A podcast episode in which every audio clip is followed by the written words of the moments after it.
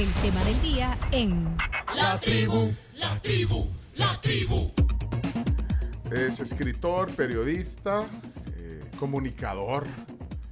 Eh, estoy claro que, que le apasiona la radio, también la vive. Y bueno, está aquí con nosotros, es licenciado en letras, tiene estudios en, en teología también, tiene un profesorado en filosofía y además, yo no sé si, si, si fue, fue, jesuita, me parece, eso ya lo vamos a comprobar. Aquí. Sí, cómo no. Sí, jesuita, bueno, sí. bueno, pero jesuita, sí. es Walter Raudales, está aquí hoy con nosotros. Walter, bienvenido a la Gracias. tribu, qué gusto, buenos días, Un bienvenido. placer a todos eh, y a ustedes. Eh, Tenía mucho deseo de conocerles también. Y bueno, ahora que estoy acá, preciso esta vista privilegiada de la ciudad y esta hermosa radio, hermoso proyecto de esta plataforma de comunicación. No, gracias, gracias. Eh, sí, eh, se puede decir novicio jesuita. Bueno, novicios son, novicios son los dos primeros años. Ah, ok, Después está el juniorado, que son otros dos, donde ya comienzas tus estudios eh, humanísticos. Luego está la filosofía. Luego haces un año que se llama el magisterio. Y luego la teología. Yo llegué hasta el 11 año. A la segundo año de teología iba a ordenarme, pero en eso vino la masacre de los jesuitas. Ellos eran nuestros profesores. Y luego, bueno, muchos de los compañeros que estábamos ahí nos radicalizamos, ¿verdad? Desde- yo, yo, yo me fui a la radio Venceremos después de la masacre de, de los jesuitas en la UCA, eran mis profesores. Ajá. Y, mm, y bueno, eh, No termina, me pero, quedé. pero ya a último Me momento sal- prácticamente. Me quedaban seis meses casi Seis para meses, pero- ordenarme, casi, digamos. Pero ¿qué significa? Bueno, es un momento duro, bueno, en, y sí. en la historia de nuestro país también, pero, pero para ti eh, fue un momento Bueno, que- fue bastante fuerte, fíjate, porque luego caímos en una profunda depresión, la mayoría. Bueno, yo personalmente, a mí me asignaron un director espiritual que fue el padre Michael Cherny, que era direct- vino a sustituir al padre Segundo Montes a la al IDUCA. Y hoy el padre Michael Cherny es cardenal, ¿verdad? Está en el Vaticano, el padre jesuita. Y bueno, el, el- el proceso de, de dirección espiritual me llevó a eso, ¿no? A una radicalización.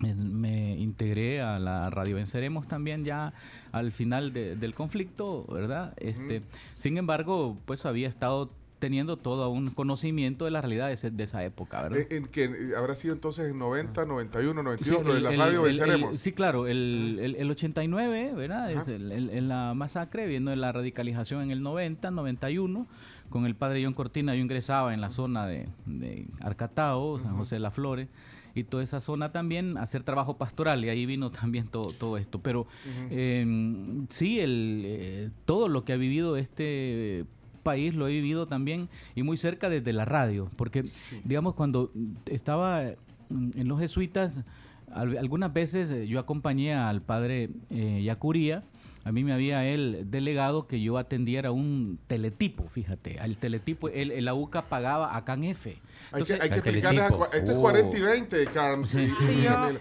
Teletipo se quedan dando. El sí. teletipo es una, una especie como maquinita, como una impresora donde aparecía un hilo que se iba imprimiendo cada segundo de las noticias internacionales. O sea, Entonces, venía por un satélite. es ¿verdad? un Y satélite. venía de España, era de ACANF. ACANF, sí, era Agencia Centroamericana de Noticias Jefe de España. Entonces, ¿qué es lo que pasaba? Eh, el AUCA, el padre Acuría, compraba el servicio de DF. De teletipo. Entonces, eh, yo le recortaba, en las mañanitas Ahí llegaba. está, ahí está, mira el sonido. el sonido Mira, yo, yo- bueno, yo cuando trabajaba en la redacción de, Así de. TCS, Llegaba. lo tenía a la par el teletipo. Y mira, y estaba en, en papel empaque, porque como Claro, en- en, en un papel, de papel en un empaque. rollo de papel empaque, porque Tenía estaban que ir a- cayendo y con una tinta así, bueno, era como matricial, iban cayendo todas las noticias. Y ahí venía de todo, deportes, espectáculos, política, Tenías que cortar, ¿no? franja, La de, noticia. la Sí, franja claro. de Gaza. Entonces y- salía un gran rollo, un Ajá, hilo, ahí está. Entonces había que cortarlo. Sí, y- sí, entonces sí. yo llegaba temprano, lo cortaba y lo ponía en folder. Entonces Ajá. le decía, lo- vaya, entonces lo- lo cuando, él llegaba, cuando él llegaba ya estaba ordenado en su escritorio las noticias centroamericanas, las latinoamericanas, las europeas, las deportivas. Él era seguidor del Atlético de Bilbao, el padre Curía.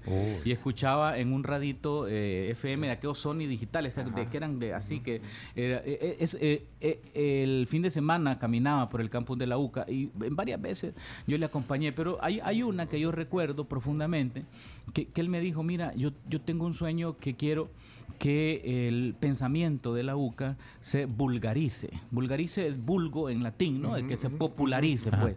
Y entonces él, él decía que había hablado con el presidente Duarte y que le había prometido una frecuencia, ¿verdad? Entonces, al final esa frecuencia se la regaló eh, Duarte ya para terminar su mandato y el, em, el- la frecuencia fue 1420 en AM. Entonces ahí, ahí comenzó la, la ISUCA, ¿verdad? vino el padre Felipe Pic, que es un técnico jesuita que montó la Radio Progreso en Honduras, la Radio Hogar en Panamá y montó la radio, la ISUCA, ¿verdad? Que en AM. Entonces a- a- a- ahí pues, pero se hizo todo ese proyecto. A mí me tocó trabajar, digamos, ese proyecto eh, de, de la radio desde que era un papelito, de que se empezó a buscar la ayuda y para el financiamiento con la radio. Mientras todo eso estaba, yo estaba en mi proceso personal, ¿verdad?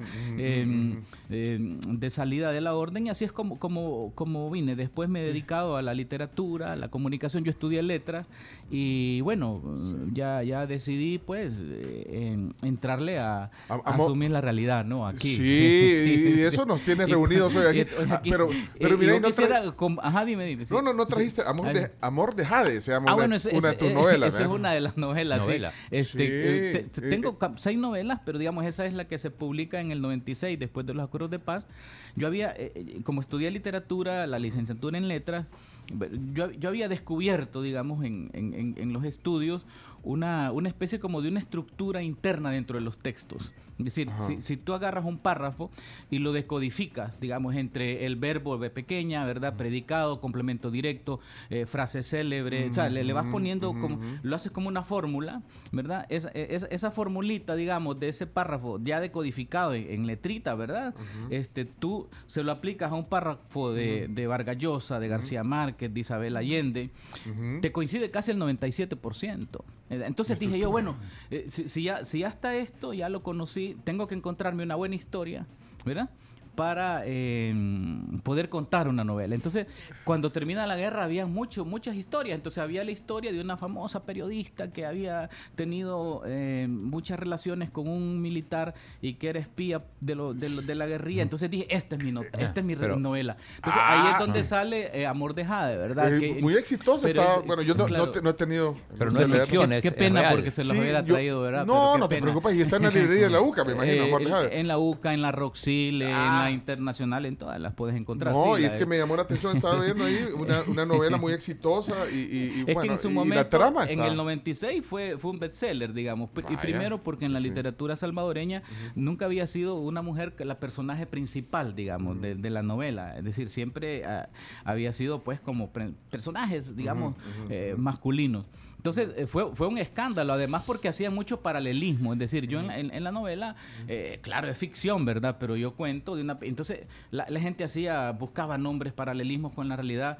Y, y fue, bueno, interesante ese proceso. ¿verdad? Bueno, recomendada entonces. Se Amor llama de Jade. Amor de Jade. Bueno, este es un breve, este es un breve perfil. Así podemos pasar a hacer un programa entero chino con, con, Sí. con se historias. puedo enviar, se las puedo enviar. No, podemos de hacer eso, sí. un, un, un programa entero solo con tus anécdotas y tus historias. Eh, eh, vamos, pero bueno, pues después, después hubo otras, fíjate, estuvo el destino de Amuy, estuvo la traición también, que es la historia de, de un personaje eh, comunicador que está en la izquierda y luego traiciona, ¿verdad? Y entonces se llama la traición. ¿Ficción o lo-?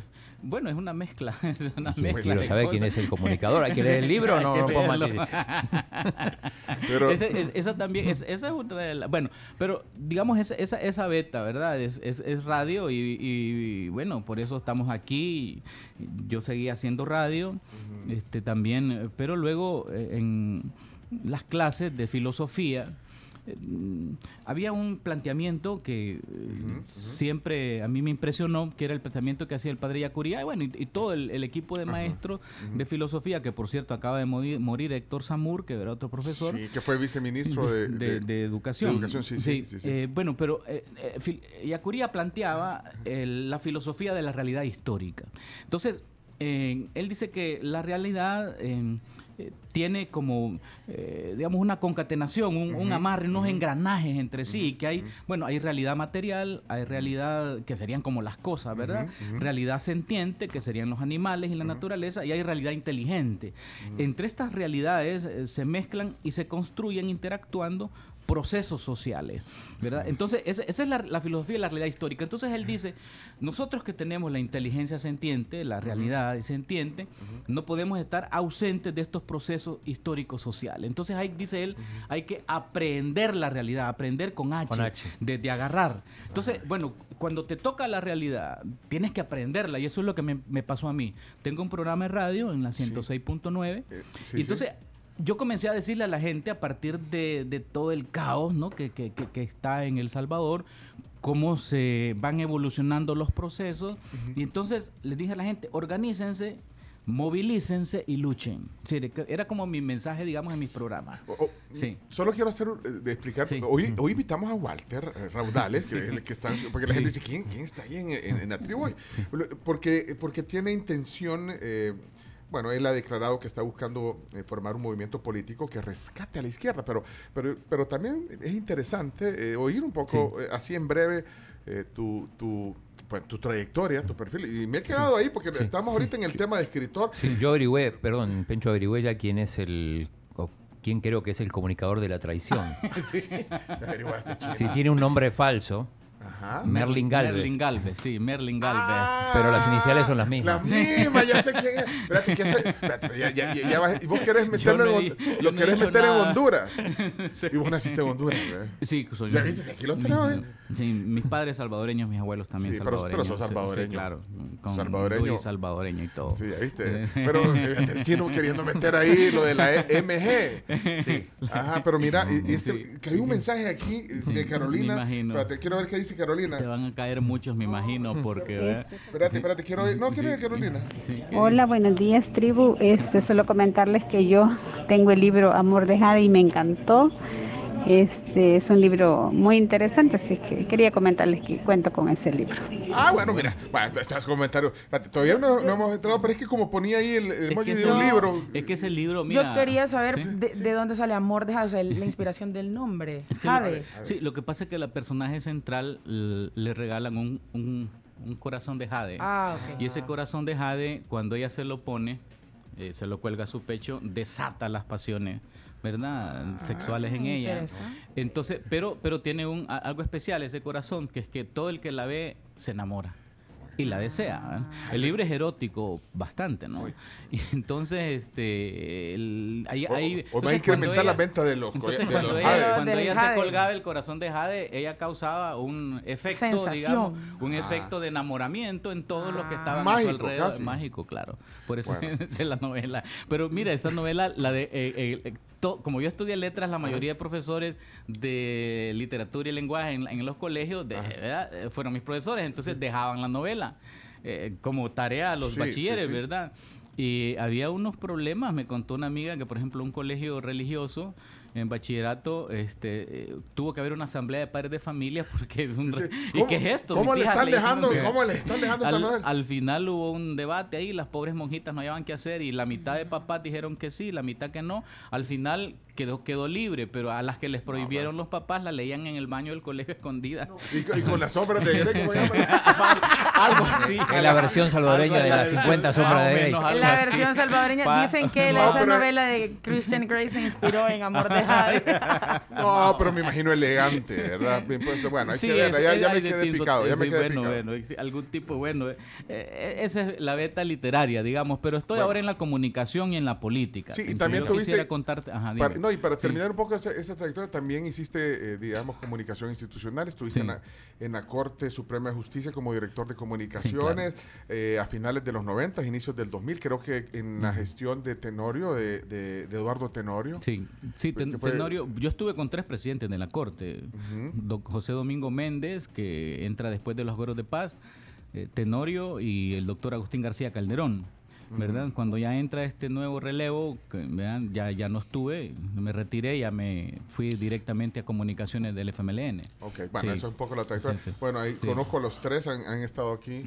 Bueno, eh, bueno a, a don Eduardo Tenorio le tengo mucho, le tenía, pues, que en paz descanse, mucho aprecio, un, un gran, un gran personaje. un- bueno, la verdad que eh, Claro. ahora, ahora que veía eh, esto, pues lo recuerdo.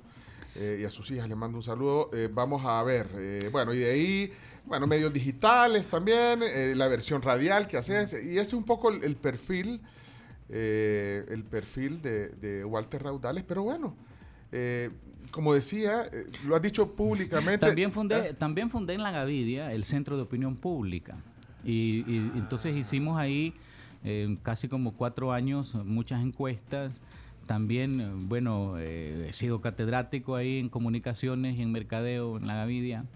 Y bueno, en otras universidades también, como la Don Bosco. Y en comunicaciones, va, prácticamente. Tengo un libro de texto para la clase de comunicaciones que se titula El contrapoder, comunicaciones desde los excluidos. Así que cuando me tocó a mí dar la clase, no habían textos y, solo se usaban unos textos del Tecnológico de Monterrey. Y entonces dije, bueno, hay que crear textos salvadoreños. Entonces a partir de ahí, bueno, desarrollo ese, ese libro, como eh, Contrapoder, donde yo, digamos, un poco desmenuzo los medios de comunicación salvadoreños, digamos, a partir de la tesis de que eh, cuando hablas de comunicación, ¿verdad? Y haces análisis de comunicación, tenés que saber quién es el propietario del medio por donde va el mensaje, digamos, ¿verdad? parte de la tesis. Y por ahí se, fue un poco el, el- el- el libro y todavía lo usan en, en algunas materias algunos ¿Cómo profesores. se llama ese? El contrapoder, comunicación de, de- de los excluidos, que, que es un poco explicando, digamos que, acuérdate que acababa de terminar el conflicto, entonces este, la izquierda estaba entrando al juego político, entonces yo planteaba ahí que la izquierda tenía que tener también medios de comunicación y, y construir su bloque hegemónico de medios de comunicación, digamos a lo Gramsci, ¿verdad? Es decir, porque no, porque, porque al final eh, la guerra que se daba en Guasapa, en Perquín, esa guerra no iba a terminar, esa guerra se iba a trasladar a las mentes de los salvadoreños. Entonces, quien lograra llegar a las mentes de los salvadoreños iba a tener, digamos, éxito electoral.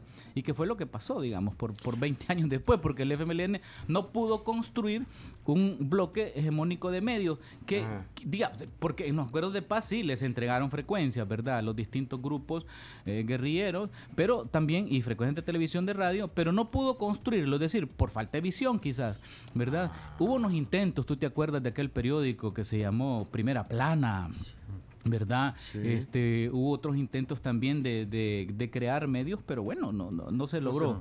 Entonces, la batalla, digamos, política pasa ahora en estos tiempos modernos, contemporáneos, por los medios de comunicación. Me llama la atención lo que dice que, Sí. que- que cuando haces comunicación tenés que saber quién es el dueño del El medio, propietario, el claro, propietario claro. para saber hacia dónde va. Para poder hacer un análisis completo, digamos, ¿verdad? Porque no puedes analizar solo el mensaje.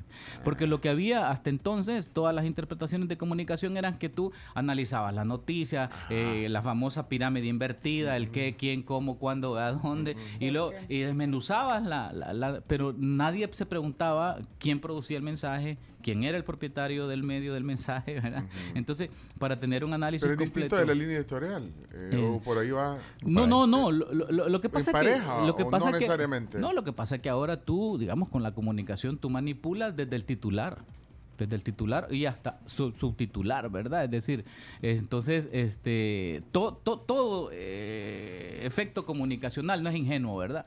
Tiene un propósito político, Sí, tiene una idea. Un- Subjetivo. desde el momento, entonces hay una cosa en, eh, que, que yo les, les encantaba a mis alumnos que era la famosa agenda setting, ¿no? Que agenda setting significa escoger agenda.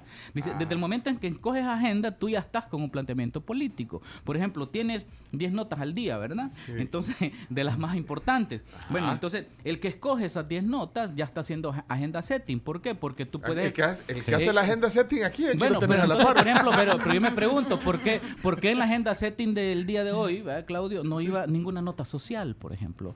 Eh, digamos, de, de las protestas de las comunidades. Porque ayer estuvieron, eh, comienza, digamos, en marzo heroico, mar- marzo feminista, y ayer se- se- se- unas mujeres de la resistencia feminista y del bloque feminista se expresaron en, a- a- ahí en el centro de gobierno y dijeron, en el 8 de marzo es el Día Internacional de la Mujer y comienza marzo y aquí seguimos en nuestra lucha y expresaron su- sus Bueno, el momento en que tú la dejas de fuera, ¿verdad? Ya estás a- haciendo política, ¿verdad? Ah. Entonces, o, y metes otra, digamos, ¿verdad? Entonces, ¿cuál metes y cuál sacas? Sí, pero a veces, no, tienes, pero ahí entonces- va, a veces metemos ciencia, a veces metemos Claro, incluso, Sí. eh, claro, tema- desde luego. pero si es- a- a- ahí es donde tú optas. Es la Ahí subjetividad Sí, sí, con la sí. que hablamos ayer justamente con César eh, Faguaga, ¿no?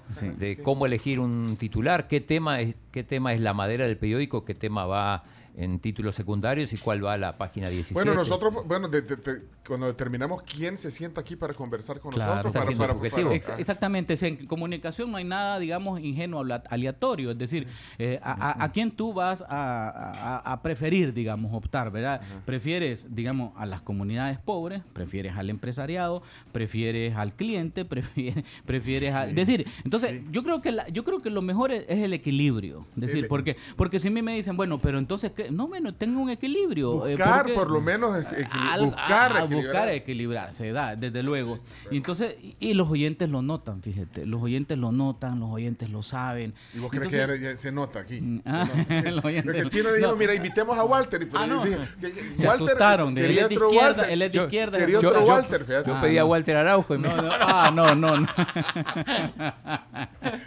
Estamos en las antípodas, ¿verdad?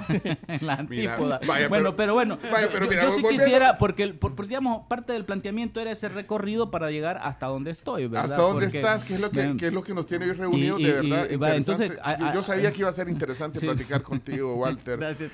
Hay, hay- hay un camino, digamos. Entonces a mí me tocó aprender, digamos, en sentido filosófico de la realidad histórica de Yacuría, esta realidad. ¿verdad? Pe- que- Sí. Pero quiero ir a esto, quiero ir Sí. a esto lo que, lo que te he dicho, porque eh, ya es público que tú estás buscando crear este movimiento, se llama Movimiento Izquierda Salvadoreña. Eh, es claro que, quiero que- contar, ajá, sí. Es claro que, que sos una persona con un pensamiento izquierda, pero yo quisiera saber eh, a dónde estás definido ideológicamente, porque bueno, yo trato de interpretarlo, pero quiero que tú me lo digas, Bueno. eh, porque puede ser, no sé, puede ser, sos del Partido Comunista, sos marxista de la línea marxista-leninista, socialdemócrata, liberal, conservador, de la línea, Bueno. de la línea de Dago, de la línea de Conservador, no. Bueno, mira, la, ¿de la- dónde? mira la, bueno, la izquierda es un, una cosmovisión, es una forma de ver el mundo, es un eh, pensamiento que privilegia la justicia social, que sus- privilegia la solidaridad y privilegia, digamos, el compartir en contrapunto, digamos, a lo conservador, ¿verdad? Que defiende más el status quo, ¿verdad? Que ¿verdad? Eh, no prefiere hacer eh, cambios. Entonces, el, el pensamiento de izquierda no es propiedad, digamos, de un partido político, eh, no es propiedad, digamos, de eh, un grupo específico, sino que es un estilo de vida. Es un estilo de vida. La izquierda es Sí, un es un estilo de vida. El, claro, el pensamiento de sí. izquierda es un estilo de vida, ¿no? Un estilo de vida que eh, pone en primer lugar y fundamental la coherencia, ¿verdad? El decir, Mm. eh, la coherencia entre el hablar, ¿verdad? Y el hacer, Y el hacer. entre, entre la verdad y la mentira, por ejemplo. Fíjate que yo caminando por La Habana vi un rótulo y decía, solo la verdad es revolucionaria. Es decir, solo la verdad es revolucionaria. Es decir, quien ya está mintiendo, quien miente en lo pequeño, en lo mucho, en lo mediano, en lo grande, ya no es de izquierda, no es revolucionario. Un- una persona de izquierda tiene que ser, de acuerdo al pensamiento del Che Guevara también, ¿verdad? Una, una, una, una persona coherente, digamos, con su discurso y su vida. De lo dicho a lo hecho. es correcto, pero aparte de eso, por supuesto, también eh, tenés principios de justicia social. Te, te duele lo que le pasa al débil, te duele que haya pobreza, te, te duele que haya miseria y buscas de alguna forma cómo resolverlo. Entonces, claro, eh, cuando tú ves así la izquierda, te cambia el chip, porque aquí estamos acostumbrados que la izquierda, como tenemos la mayoría pensamientos encapsulados, ¿verdad? Que la izquierda son, eh, por ejemplo, eh, el terroristas, que la izquierda son este, violentos, que la izquierda son sucios, que la izquierda son chucos, que la izquierda son pobres, eh, no sé cuánto. Es decir, porque ha habido una lucha ideológica, ¿verdad? Este, durante mucho tiempo que trató de hacer eso. De, de- de hecho, había muchos titulares del, editoriales del diario de hoy que le decían chusma, ¿va? o sea, llegó a poner eh, epíteto de ¿verdad? izquierda chusma, pero, es decir, entonces, va, ser de izquierda es precisamente eh, tener una visión de solidaridad, tener una, un comportamiento, digamos, ético. Sí, entonces, si tú, si en la política eh, hay un divorcio entre ética y política, la lógica es que la izquierda esté comprometida a llevar la ética a la política. ¿Qué pasa? que como nosotros hemos tenido acá, eh, digamos, una eh, preponderancia del instrumento político FMLN, la gente habla de izquierda, inmediatamente se imagina FMLN. Pero el, FMLN fue un instrumento válido, un instrumento histórico, heroico en su momento, digamos que era como la vanguardia, digamos, de los instrumentos políticos, digamos, de izquierda. Pero bueno, ahora en este momento el FMLN está emproblemado, está entrampado y como instrumento político, digamos, no mm, creo yo que es capaz de llevar esa bandera de la izquierda. Entonces, un grupo de oyentes me piden a mí que hagamos algo. Y les digo, bueno, yo soy periodista, yo los invito, organícense, eh, movilícense, luchen. Entonces, organícese usted, organícenos usted, me empiezan a llamar.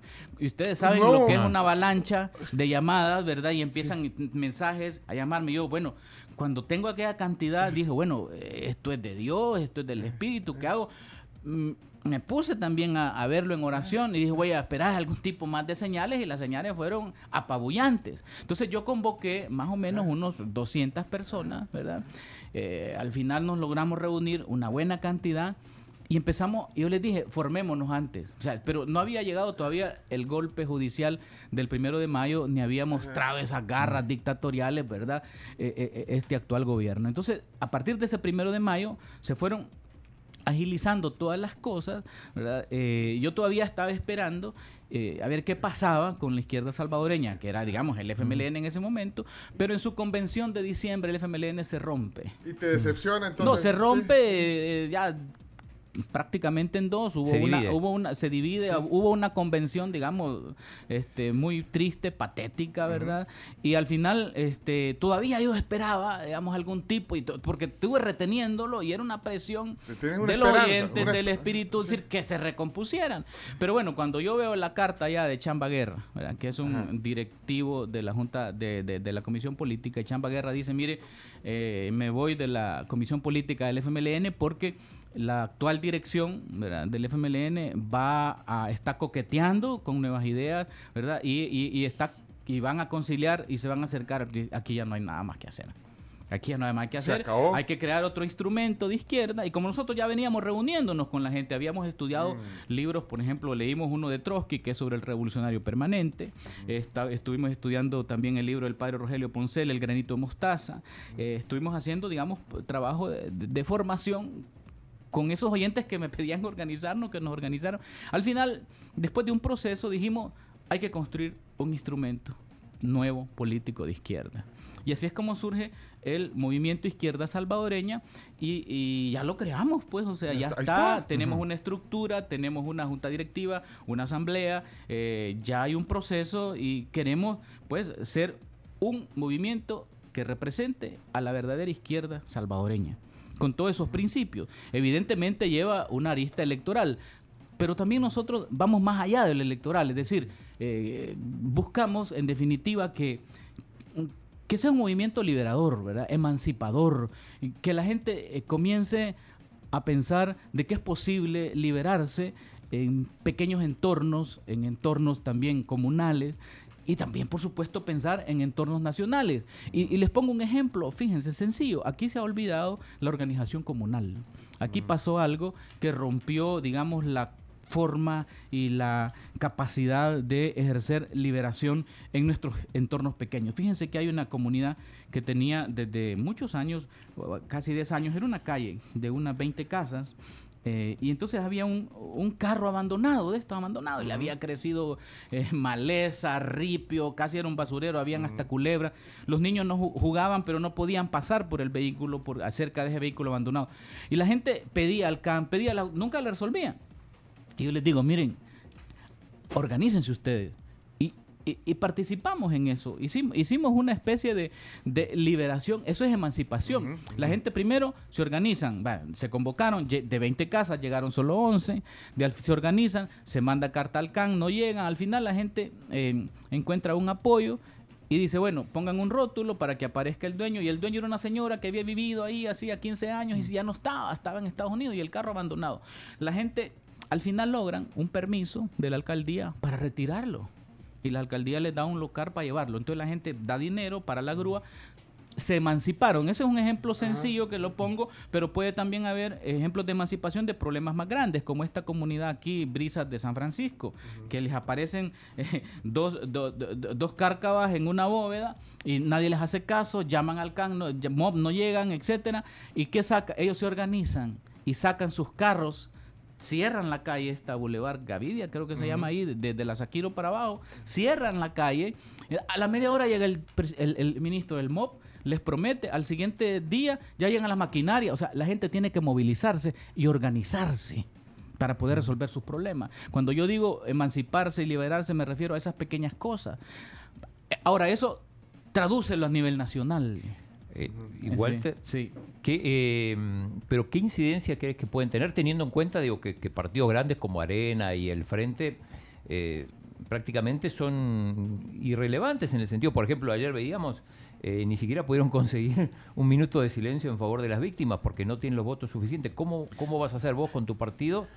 Bueno, y, estuvo hace una semana aquí Oscar Ortiz también. También. Mira, la- Dice que, la- que- lo que que- pasa que que comienza la reconstrucción en la izquierda. Bueno, aquí, para- para- mira, mira, lo que pasa que hay, hay que leerlo, no digamos de forma coyuntural del momento. Si lo ves ahí, te ahoga, ¿verdad? Ah. Y si lo ves también del lado de la asamblea, también pierdes porque ahí es un escenario donde está perdido. Pero, pero lo, que- lo que sí yo creo mira, es que todas las fuerzas de oposición tienen que crear un bloque unido, digamos, ¿verdad? Entonces, eh, todas las fuerzas, digamos, que están en contra de este estado de cosas que están, eh, digamos, en contra y que rechazan esta forma de gobierno parasitaria, ¿verdad? Porque bueno, Parasitaria. sí, claro, porque dicen no somos ni derecha ni de izquierda, no somos, claro que no son ni derecha ni de izquierda. No es- lo de ustedes no es eh, socialismo ni capitalismo, lo de nuevas ideas es parasitismo.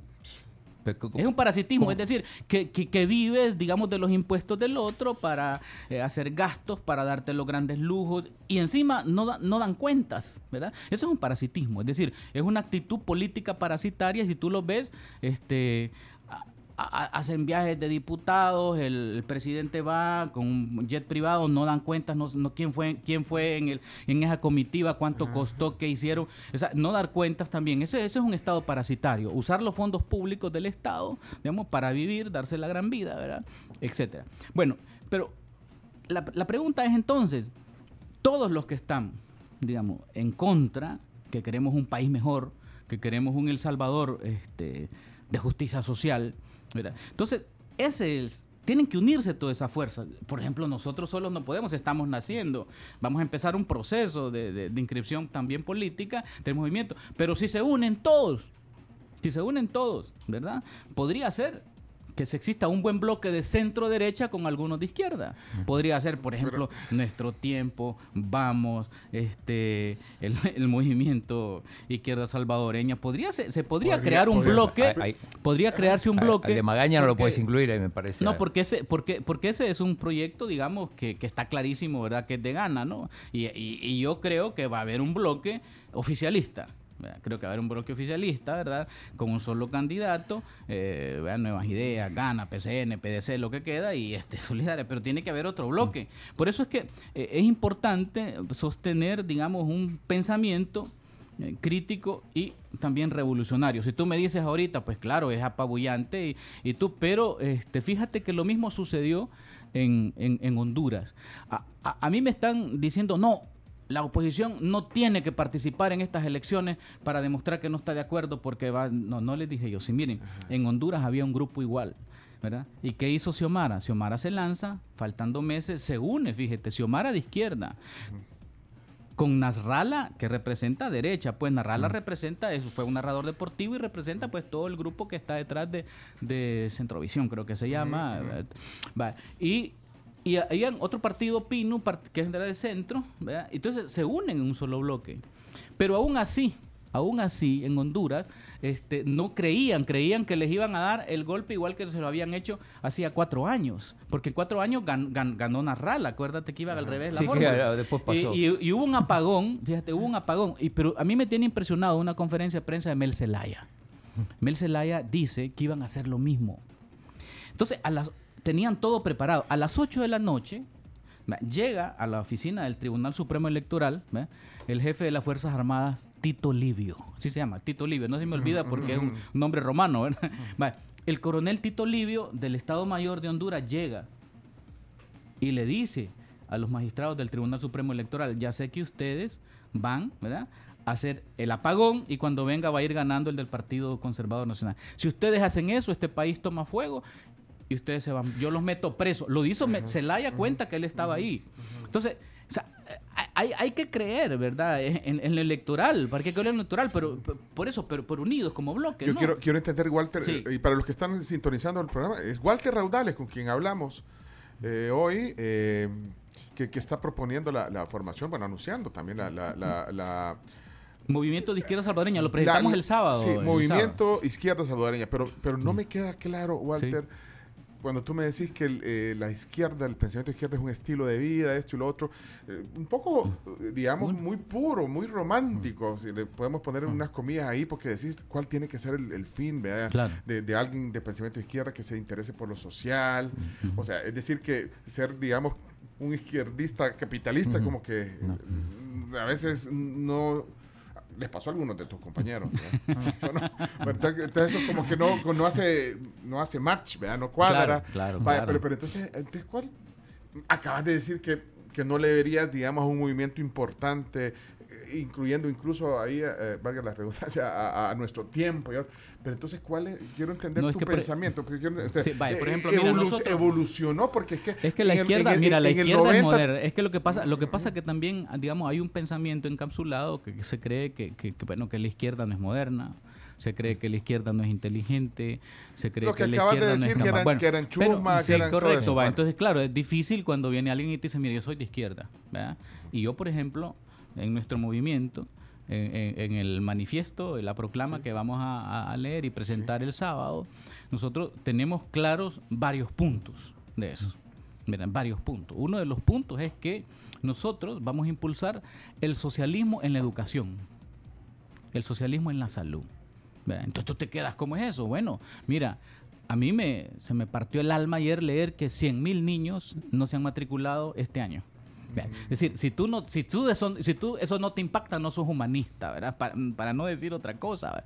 Bueno, luego en la Universidad de El Salvador se examinaron 20 mil, ¿verdad? Y solo van a, a recibir 7.500, según el rector. Menos de la mitad. No, casi. Sí. ¿Dónde quedan 12.500 estudiantes? Eso es un semillero para la migración, para el sector informal urbano, para las ventas ambulantes, para las maras, para las pandillas. Es decir, aparte de lo que implica eso, ¿verdad? En, en una sociedad. Bueno, y a eso le sumas estos 100.000 entre niños y jóvenes que no van al sistema. Digo yo, bueno, ¿y esto, esto qué es? Entonces, ahí es donde a mí me da fortaleza para pensar de que este país necesita. En la educación, fíjate, no estoy diciendo en el modelo estoy económico, estoy diciendo en la educación ¿verdad? un socialismo, donde la educación sea libre, de calidad, gra- gratuita, ¿verdad? Y obligatoria, fíjate. Entonces tú me dices, ¿cómo obligatoria? Sí, yo le pondría un carnet de minoridad, ¿verdad? A los niños desde 10 años a 16 años, 17 años, ¿verdad? Un tipo DUI infantil. Sí. Si tú ves a un niño en la calle, lo detienes, en el DUI está el nombre del papá, el teléfono y todo, lo llamas a la primera delegación y todo, primera amonestación, segunda amonestación, tercero, etcétera. Y porque, en decir, de esa manera es obligatoria, tú no, tú vas a, a decir, hacer eso. Evidentemente tiene que tener eso, mucha inversión, etcétera. Eh, en vez de soldados, ¿verdad? Tener, si, si se pueden tener 20 mil soldados, ¿por qué no puedes tener 10 mil profesores? Si puedes tener 20 mil soldados, ¿por qué no puedes tener... Educación, en- enfocado la entonces, educación. educación, ok. Sí. Entonces, eh, en, en educación, ah, pero entonces vos querés quitar las universidades privadas, no, que existan, y el que tenga dinero, pues que lo mande, etcétera. Pero, pero la población, ¿verdad? tiene que haber un sistema ¿verdad? Social, educativo, que te garantice eso, ¿verdad? Esa es una de las cosas. Espérate, Pencho, pero, quiero, va, va, pero- porque pero te quiero ir entendiendo este movimiento que ya lo, ya, ya- ya- ya lo estás poniendo El aquí. movimiento de pero, izquierda pero, ¿dónde- pero el sí. movimiento de izquierda salvadoreño, pero ¿dónde ves? Vaya. Ajá. Es que quiero tener Sí. algunas similitudes o algunos ejemplos. Por Sí. ejemplo, ves a Cuba, acabas de mencionar hace un rato, pero, pero ves a Cuba como un referente, a Venezuela como un referente, a Nicaragua, que digamos que son las izquierdas que están ahí. Sí, pero lo que pasa es que esas son, son izquierdas como eh, tradicionales que están, ¿no? Ah, Pero, no. por ejemplo, hay, hay- hay- hay pensadores que te hablan de que, si yo te dije que la izquierda es una cosmovisión, tú tienes que adaptarlo a tus propias realidades, ¿verdad? Y, por ejemplo, verdadero socialismo no ha existido en el mundo. ¿Verdad? No ha existido. Por eso, entonces, bien son- idealista, son- vaya, porque entonces, pero ni- entonces, ni por en ejemplo, Bolivia, No, no, no, lo que pasa es que, mira, lo que pasa Pepe es que no es- Mujica puede ser que- un referente para ustedes. ¿Perdón? Mujica, el uruguayo. Claro, exa- a eso iba a decirte, ¿no? E- Era, era, era un hombre como Mujica, ¿verdad? Que tiene un, un- un estilo de vida. Entonces, claro, entonces me dice, todos estos países, mira, yo lo que te puedo decir, digamos, es que sí existe ¿no? ese tipo, digamos, de personas que tienen esos principios. Y tú, bueno, dame uno, bueno, está Mujica, ¿verdad? Hay, hay, hay, hay otros personajes ¿Qué que no son muy conocidos, como el vicepresidente de Bolivia, el que fue vicepresidente de Evo. que ¿Cómo es se llamaba? Correa, el de, el eh, de, dónde? El de Ecuatoriano. De- eh, Pero eh, Correa se lo, fue- lo que pasa es que Cor- Correa después tuvo, digamos, una campaña exagerada y, y todo, ¿verdad? Pero bueno, ¿Qué el, le pasó el a Correa? economista... No, lo que pasa es que a Correa lo, lo- lo- o sea, lo intervino la CIA, ¿verdad? Pues sí. Entonces, este, a su propio candidato, ¿verdad? Que, que era Lenín Moreno, ¿verdad? Que era eh, un político que tenía su silla de ruedas. Entonces él, en, en, en la disputa, Correa optó por Lenín, pero Lenín ya estaba infiltrado, ¿verdad? Entonces, al nomás llegar, metió preso a- al vicepresidente, que debió haber sido el candidato, y, y persiguió a Correa. tuvo que huir, y ¿no? Correa se capitalizó entonces. Ah, no, no, no, no, no. Él no, tuvo- también, Correa, bueno, salió, esto. Correa salió a tiempo, digamos, de Ecuador, ¿verdad? Porque se le inventó toda una serie de, de procesos eh, judiciales, etcétera. No le han comprobado ni uno, pero no puede entrar en lo que duran los procesos. No, pero se, le, se le olvida al lado el- el- el- la, la- pero- la consigna de la justicia social. No, fíjate que Es no, porque digamos Correa, yo de lo que conozco, no he vivido allá, no te puedo decir exactamente, pero conozco, por ejemplo, que entre las cosas que impulsó se llamaba una revolución ciudadana, pero desarrolla la, desarrolló la parte científica, eh, desarrolló una ciudad científica y educativa, etcétera. Entonces, ¿qué quiere Pero- hacer? pero ¿Quiere lo hacer lo que yo quiero hacer- no, más que un híbrido es lo más, más, más que Ajá. un híbrido, digamos. Vea, este país necesita un mejor destino. Pues este sí. país necesita un mejor futuro. Este país necesita que no lleguen a los cargos públicos parásitos, ¿verdad? Que no lleguen a los cargos públicos ¿verdad? políticos que Y su, su función es andar en, en, eh, en orgías, en yates, ¿verdad? Que ya sabemos que incluso algunos que dijeron de izquierda. Y entonces eh, Pues- necesitamos, necesitamos, digamos, que llegue gente ¿Y a dónde? digamos, Pero a y la ahí- y ahí política. and- aquí andan. Porque, Bueno, fíjate ah, que yo te voy a decir, mira, mira, yo te voy a decir, en el, en el, en el movimiento, mi- parte de mi tarea es encontrar líderes, liderazgos. Y mira, yo me he encontrado, por lo menos ayer, con, con los Sí. algunos de los que están, puchica, un, un agricultor, otro que es un ingeniero en informática, ingeniera en informática, otra que es trabajadora social, otra que es abogado, eh, otra que es tra- traductora. eh, Entonces, toda esta gente yo la veo, ¿verdad? Que son los que me impulsaron a mí a hacer este movimiento. Yo, yo estaba en, en mi zona de confort, Pencho Pues y sí. Claudio. Estaba en mi zona de confort, pero he sentido esa fuerza, ese impulso de esta gente y eso, eh, eh, y ellos también me han dicho, yo le digo, bueno, hagamos algo, bueno, hagamos algo, pero vamos a comenzar de la nada y empezamos a formarnos. Espérate, entonces, Sí. eh,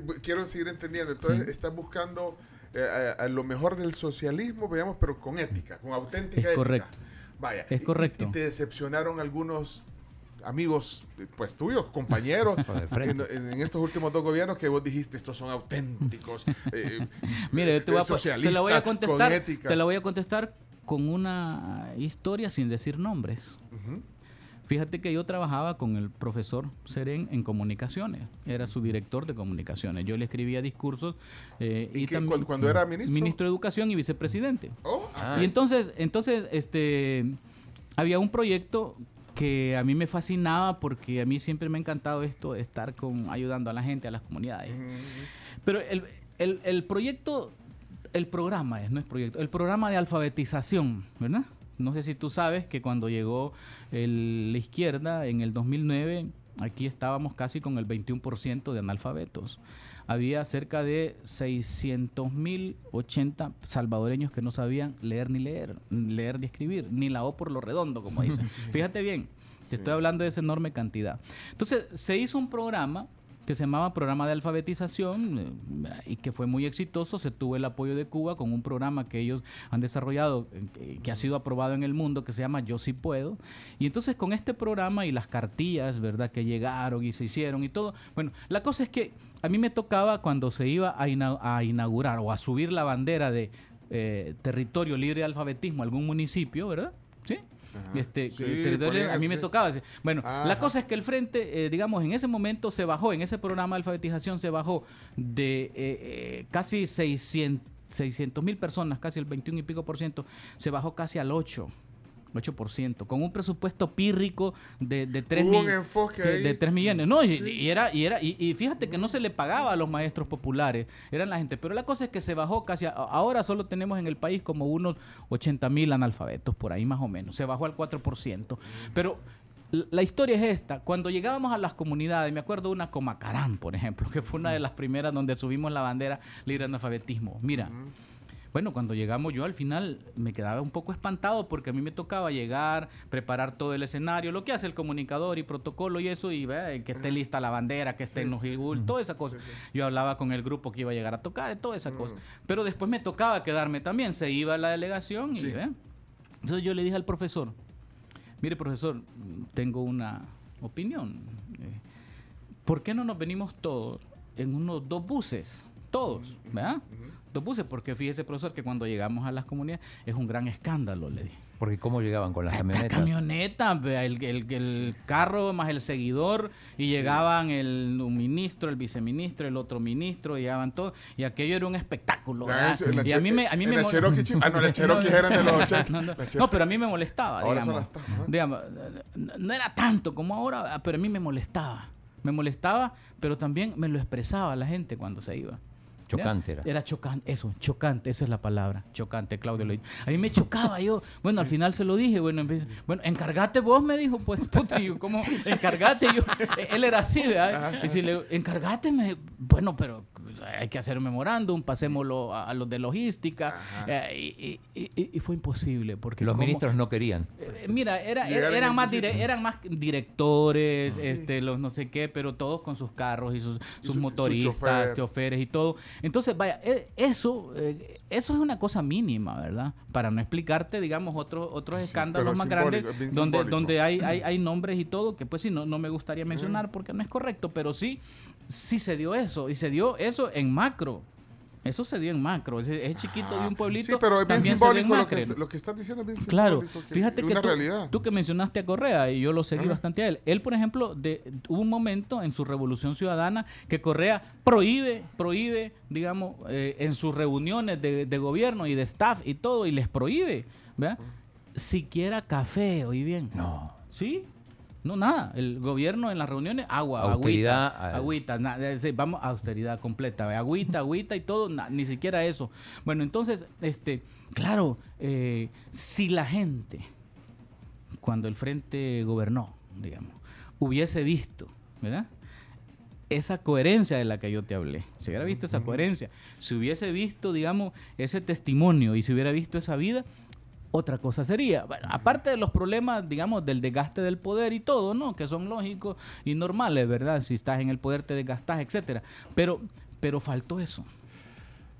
Faltó con coherencia. Pues sí. entonces Sí, faltó claro. verdad, faltó, faltó verdad. Este, faltó también que la gente te nota y diga, este tipo está diciendo la verdad. ¿verdad? Y, y- y yo les pongo un ejemplo. Algunos se escandalizan, ¿verdad? Y ahí perdonen ustedes, ¿verdad? Pero fíjate que eh, a mí me dicen, bueno, ponme un ejemplo de verdad. Mira, cuando cae la Unión Soviética, ¿verdad? Cuba dependía casi el 99% de la Unión Soviética. Y entra Cuba en un periodo que se llama periodo especial, ¿verdad? y, Fidel salía todas las noches en la televisión con la verdad. Y les decía a, lo- a los cubanos, "Vean, miren, no tenemos pasta de dientes. ¿Verdad? Viene un barco de Checoslovaquia, pero llega en siete días. Entonces no tenemos pasta de dientes para repartir. Vamos a ver cómo resolvemos eso. Cada quien que busque una solución. Ya no digamos del combustible, la gente tuvo que, bueno, fue un periodo especial bien difícil de varios años que, que vivió Cuba. Pero casi todas las noches él salía a hablarles y les decía, ¿verdad? Este, no tenemos esto, no tenemos lo otro. Pero, digamos, eh, la verdad, sobre todas las cosas en la política, es la puerta de entrada de la ética en la política. Bueno, eh, La verdad. Entonces, ¿qué tenemos ahora aquí con, con este sistema eh, parasitario? Bueno, el reino de la mentira. pues. Bueno, ahorita acabo de ver en las noticias de que se, ya se comprobó eh, internacionalmente que El Salvador estaba uno entre los países que manipularon las do- los datos de la COVID. Eso todos lo sabíamos. Ah, pues, si eso nunca- salió en la No. portada del diario de hoy. ¿no? portada del diario de hoy, pues es, claro, todos sabíamos que estaban mintiendo. Pues. Entonces, digamos, mira, eh, claro, tú me dices, "Es- pero eso es ilusorio, claro, es ilusorio tener un gobierno que diga la verdad, Pues sí, pero bien. tendríamos que proponérnoslo, porque, digamos, eh, decirle, enfrentar la verdad ante las comunidades, enfrentar la verdad a- a- ante esta situación pues que tenemos. y les vas a poner el polígrafo a los que quieran, No, hombre, a los que quieran llegar al movimiento de izquierda. Ah, no necesariamente. No, pero es, no, pero es bien Sí, ambicioso. sí. Es que, es que Walter, venimos de, mira, es lo que venimos, o sea, de decepciones, o sea, eh, es parte de lo que de lo que nos sucede también como sociedad, la decepción de, de cómo nos han engañado durante este tiempo. O sea, es que no lo podemos Claro. tapar. No, yo te entiendo, No ahora- lo podemos tapar y no, y no puedes evitar eso. Que, eh, estas son las consecuencias. Mira, de- el, el movimiento nuestro tiene varias aristas de lucha, porque es un movimiento de lucha, pero una de las aristas es por supuesto la electoral, ¿va? hay que enfrentarla y seguir un proceso, por supuesto. ¿va? Eh, ojalá estemos preparados para el 24 y lo logremos, pero también tenemos una, una arista que se llama la batalla de ideas. ¿ya? La batalla de ideas. La batalla de ideas es esa capacidad ¿no? de poderme sentar ¿verdad? con cualquier persona, ¿verdad? de cualquier tendencia, de cualquier ideología y decirle, esto pienso yo, en esto creo yo, ¿verdad? ¿verdad? Y, y- y ahora, dígamelo de usted, yo lo respeto, ¿verdad? Lo escucho y lo respeto y sigamos adelante. Ahora, en el caso, ya para responder a tu pregunta aquella de que cómo es eso de que convamos nuestro tiempo y todo, mira, Sí. El bloque ese que hay momentos, hay momentos en que, digamos, los pueblos tienen que tener objetivos claros y concretos. ¿verdad? Hay un objetivo, por ejemplo, hay, hay un proceso de violación clara, campante, digamos, obscena de la Constitución. Por ejemplo, la reelección. La reelección está prohibida por seis artículos de la Constitución de la República. La, reelección no es válida en esta Constitución. Quítenla si quieren y todo, pero, pero mientras esté, no es posible la reelección. No es posible la reelección para el actual presidente ni para familiares en segundo grado de eh, consanguinidad, ¿verdad? Eh, perdón, en segundo de afinidad y en cuarto de consanguinidad. No puede. Dice la Constitución, cuarto. Fíjate, de consanguinidad ni segundo de afinidad. Entonces, ¿qué pasa? O sea, eh, hay una corte, claro, la corte fue impuesta, lo dice en una resolución que sí se puede, después llegan, se llevan a los magistrados del tribunal a Capres, ahí sacan un comunicado. Eso es violentación de la constitución. Bueno, entonces, ¿cuál es el objetivo fundamental? Retornar a este país, ¿verdad? De- al Estado antes del 1 de junio, a la democracia. O sea, es recuperar las instituciones y la democracia. Sobre ese objetivo común nos podemos sentar. Mira, ¿Entendiste? tenemos que hacer un paréntesis. Todavía Sí. tenemos un pequeño segmento. Hay un montón de opiniones aquí. Eh, esta, Me eh, imagino que está ardiendo esa. Mira, vaya, no, fíjate que veo de Los que todo. me- los que me ofenden no lo vayas a Facebook, mencionar. pues, No vayas a mencionar porque. ¿Quién está? Eh, El tocayo, el tocayo ya, ya, se, ya se pronunció el tocayo de Walter. No, Sí, me se imagino yo. Ay, No, bueno, Walter, no, ¿no? no, pero, Pero- sí. no, pero fíjate, me llama la atención este porque, sabes que aquí no solo agua te vamos. Ah, Sí. aquí, aquí, de hecho, ya vienen desayunos directos de la Ah, Pampa. ah, Nosotros bueno. desayunamos como a las 9, Qué Walter. Es bueno. que es un programa Nueve y trece. Bien a, bien a lo mexicano, ¿verdad? que comemos tarde y almorzamos como a las 2 también. Está bueno. Así que viene un desayuno. No, pero la estoy pasando, que- la estoy No, pasando hombre, bien. no- Ahora, ustedes discúlpenme si se molestan algunos de sus oyentes y todo, porque No. yo entiendo que a veces eh, hay pensamientos que a veces Parásito, no pueden. le dijiste.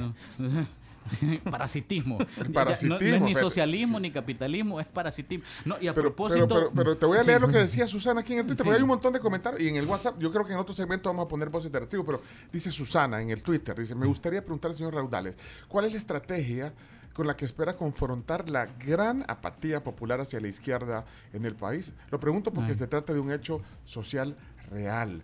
Cuál es la base de convicción social bajo la cual quiere fundamentar el movimiento. Y la apatía. Sí. Bueno, mira, la, Así la apatía, bueno, eh, rápidamente, Sí. la, la apatía, este, que lo que se llama en sociología anomia social. Anomia social es eh, decaimiento, ¿no? La gente no sale, no protesta, no explica. Mira, la misma realidad. Yo te lo voy a explicar. Eh, lo- el caso de los jueces, fíjate, te fíjate los jueces que eh, yo tengo amigos jueces, pues tuve 10 años en la corte Sí. y algunos A los que al- jubilaron. Sí, algunos los invitaba yo al movimiento y les decía, porque Ah, me escriben, de hecho ahí, ahí- ahí están varios. Y, y entonces, y no se metían, y los jueces eran una casta aparte, ¿verdad? Etcétera. Y no Sí. que los jueces, miren, vengan, organicémonos, ¿verdad? Eh, y hay varias organizaciones de jueces, todos callados, nadie decía nada, abogados. De repente viene el golpe. ¡Pla! el golpe de mayo del primero, se toman la, la sala constitucional. Y yo les dije, se van a quitar a todos los jueces. ¿ya? No, que no sé qué, organícense. Bueno, cuando dan el golpe, ¿ya? de quitar a los de 60 años y toda esa cosa y que se tienen que ir casi 200 jueces, eh, los jueces protestan. ¿Todavía has visto jueces en este país con mantas, con marcha? ¿no? ¿Qué los hizo romper esa apatía? Lo que dice, lo que dice Lo- lo tu- bien, Susana, ajá, dice ahí, ¿verdad? ajá. ¿qué le- la realidad. Entonces, cuando a la gente le- el, gol- el bolsillo te golpee, cuando a la gente empiece a darse cuenta, digamos, que esas cajitas, ¿verdad? Con, con, con este espaguetes, bueno, por cierto, andaban en unas cajas dando este turcos, de Turquía venían uno- u- Productos unos turcos. productos turcos. Bueno, entonces... Pero, pero cuando- la apatía, la gente- apatía no es a la situación. No, no, no. Y le entendí La Susana. necesidad. La apatía es hacia la izquierda. Hacia la izquierda. Ah, hacia la izquierda. Eso No, decía, bueno, no, la- no, no, confrontar la gran Ah, la apatía, la popular hacia la izquierda. No, claro, porque o sea, hacia lo que pasa, no. Pero, no, ese- no. bueno, el- bueno, la estrategia es eh, andar por la senda de la verdad, ¿verdad? Este, Pues sí, pero es más- hacer, pero eh, más decir, difícil. yo no puedo irle a decir a una gente que está, des- mira, eh, mucho de la gente que votó por Nuevas Ideas es gente de izquierda. Él, él pescó en izquierda. ¿Verdad? La mayoría, pescó en izquierda. y la ahora hay mucha gente de nuevas ideas que están decepcionadas, pero no quieren volver al frente. Entonces hay que ofrecerles un instrumento. Nosotros lo estamos creando. Sí, pero es, contra- es un poco contracorriente porque, eh, pues sí, la es que izquierda, que se, mira, la, mira. la izquierda se asocia al En frente. pues, no, de ahorita, manera, ahorita lo eso, asocias al frente. eso. Pero mira, en, en- en el país han habido otros instrumentos de izquierda. El Partido Comunista en el 72 tuvo la UDN.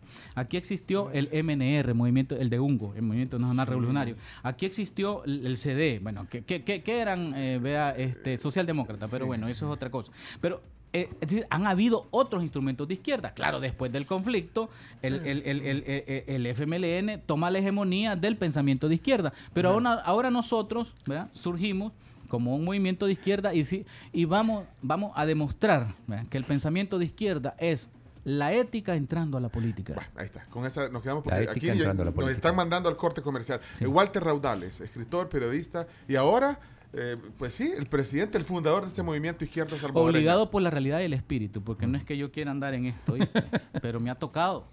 Sí, sí, arra- eh, por llamado popular. Sí, vamos, Así, así Sí, lo dijo, así lo así. dijo, Sí, Walter. Así fue, Mira, así fue. vamos a la elección, a la elección del desayuno. Sí, y a la elección del desayuno, Carms, ¿qué hay? Camila, ¿qué, qué hay de desayuno en La Pampa Hay hoy? varias cosas ricas, Hay como varias siempre. cosas, sí, para Vale, que elija, él, eh, él elija, para eh, que usted eh, elija, Walter. Sí, sí. Ponga atención, porque esto está deli, deli. Vamos. Desayuno típico que incluye plátano Gracias. frito, frijoles molidos, chorizo, huevo revuelto con vegetales, aguacate y queso. Típico opción uno, dos. Típico opción Opción 2, uno. canasta típica. Son eh, unas canastitas hechas de plátano con relleno de huevo con vegetales, aguacate, frijoles molidos y requesón. Opción tres. Hay un plato de fruta grande por si quiere, por Fruta, si, eh, sí. quiere frutita, algo más light. ¿Y? Hay huevos divorciados, que es plátano frito, frijoles molidos, queso y la respectiva salsa para cada huevo y también hot cakes. Bueno, el uno, me quedo con el uno. El pues, Sí, No, un. A- a mí me- desayuno con nombre en inglés, ¿no? A mí no me, han, no me han preguntado, pero yo quiero los pancakes, los hot cakes, ¿ok? Yo quiero el divorciado. Ayer fue el día del pancake, así que Yo me voy la a llevar una celebró. canasta. Una, de las una dos. canasta. La mitad. Bueno. Carms. Bueno. Compartimos. La otra mitad de la Ah, canasta. ok. O compartimos pollo. Desayunos de la Pampa. Hoy aquí observando la realidad sin perder el buen humor. Mira, con vajilla de la Pampa y todo. Otro No, hombre, nivel. es- Precioso, es ¿no? otro nivel. Aquí la Pampa. Acá no- Vayan a la Pampa hasta las 11. eh, Así dejan es. de servir desayunos en la Pampa. En la sucursal de Santa Elena específicamente de 7 a 11 de la mañana, así que tienen chance todavía de poder ir y probar cualquiera de los desayunos que hemos probado, que hemos probado aquí nosotros y que por supuesto el invitado va a degustar en este momento. Aquí, aquí me agarré, la, agarré una de las cámaras. Excelente. ¿no? Agarré una de las cámaras para, para picar a los que están viendo en Facebook la transmisión, ¿va? Para que vean que es de verdad el desayuno. Mira, con el choricito, los- esos frijoles de la pampa. No, hombre, Walter. Así que Excelente. disfrutarlo y gracias por No, venir a gracias a compartir la mañana hoy con nosotros. Excelente, gracias. Regresamos con el cierre de la plática, algunas opiniones y preguntas que nos quedan. Walter Reudales, aquí en vivo, gracias a La Pampa. Ahí los dejamos con una toma de San Salvador hoy, eh, la vista. Y al retorno les quiero contar sobre la tribu, ¿viste? El nombre de Ah, la tribu. tribu. Sí. va, está bueno. Fue la primera forma de producción de la sociedad, del ser humano. Ah, Claro. Interesante. Sí. Vamos a la pausa. Bueno, y también les cuento eh, que ustedes, si quieren, pues entonces también pueden asistir este fin de semana, viernes, sábado y domingo, a La Pampa Bellavista, planes de renderos, ahí también de 7 a 11 de la mañana. Y los domingos y sábados en Bambú y Final Paseo Escalón. 7 a 11 siempre. Si quieren más información de lo que ustedes necesiten hacer en La Pampa, 25080500 o 7786-8718. Pausa comercial. Vamos, vamos, Chupito, tirala. Estamos de regreso en la tribu FM y estamos platicando con Walter Raudales, escritor y periodista. Y quiero contarles algo. Ahora con la cuenta móvil de Vivienda El Salvador puedes ahorrar, pagar, transferir dinero sin salir de casa. Cuenta móvil es una cuenta de ahorro a la vista con apertura 100% digital a través de la app Da Vivienda y que se abre a favor de personas naturales mayores de edad a través de su teléfono celular o también su computadora personal. Cuenta móvil de la vivienda, este es el valor de estar en casa. Perdón que se nos cayeron todas las cámaras aquí. Así no se puede. Chomito, así no se puede. Chomito. El pan. Hoy es día de ayuno. Hoy es día de ayuno, Camila.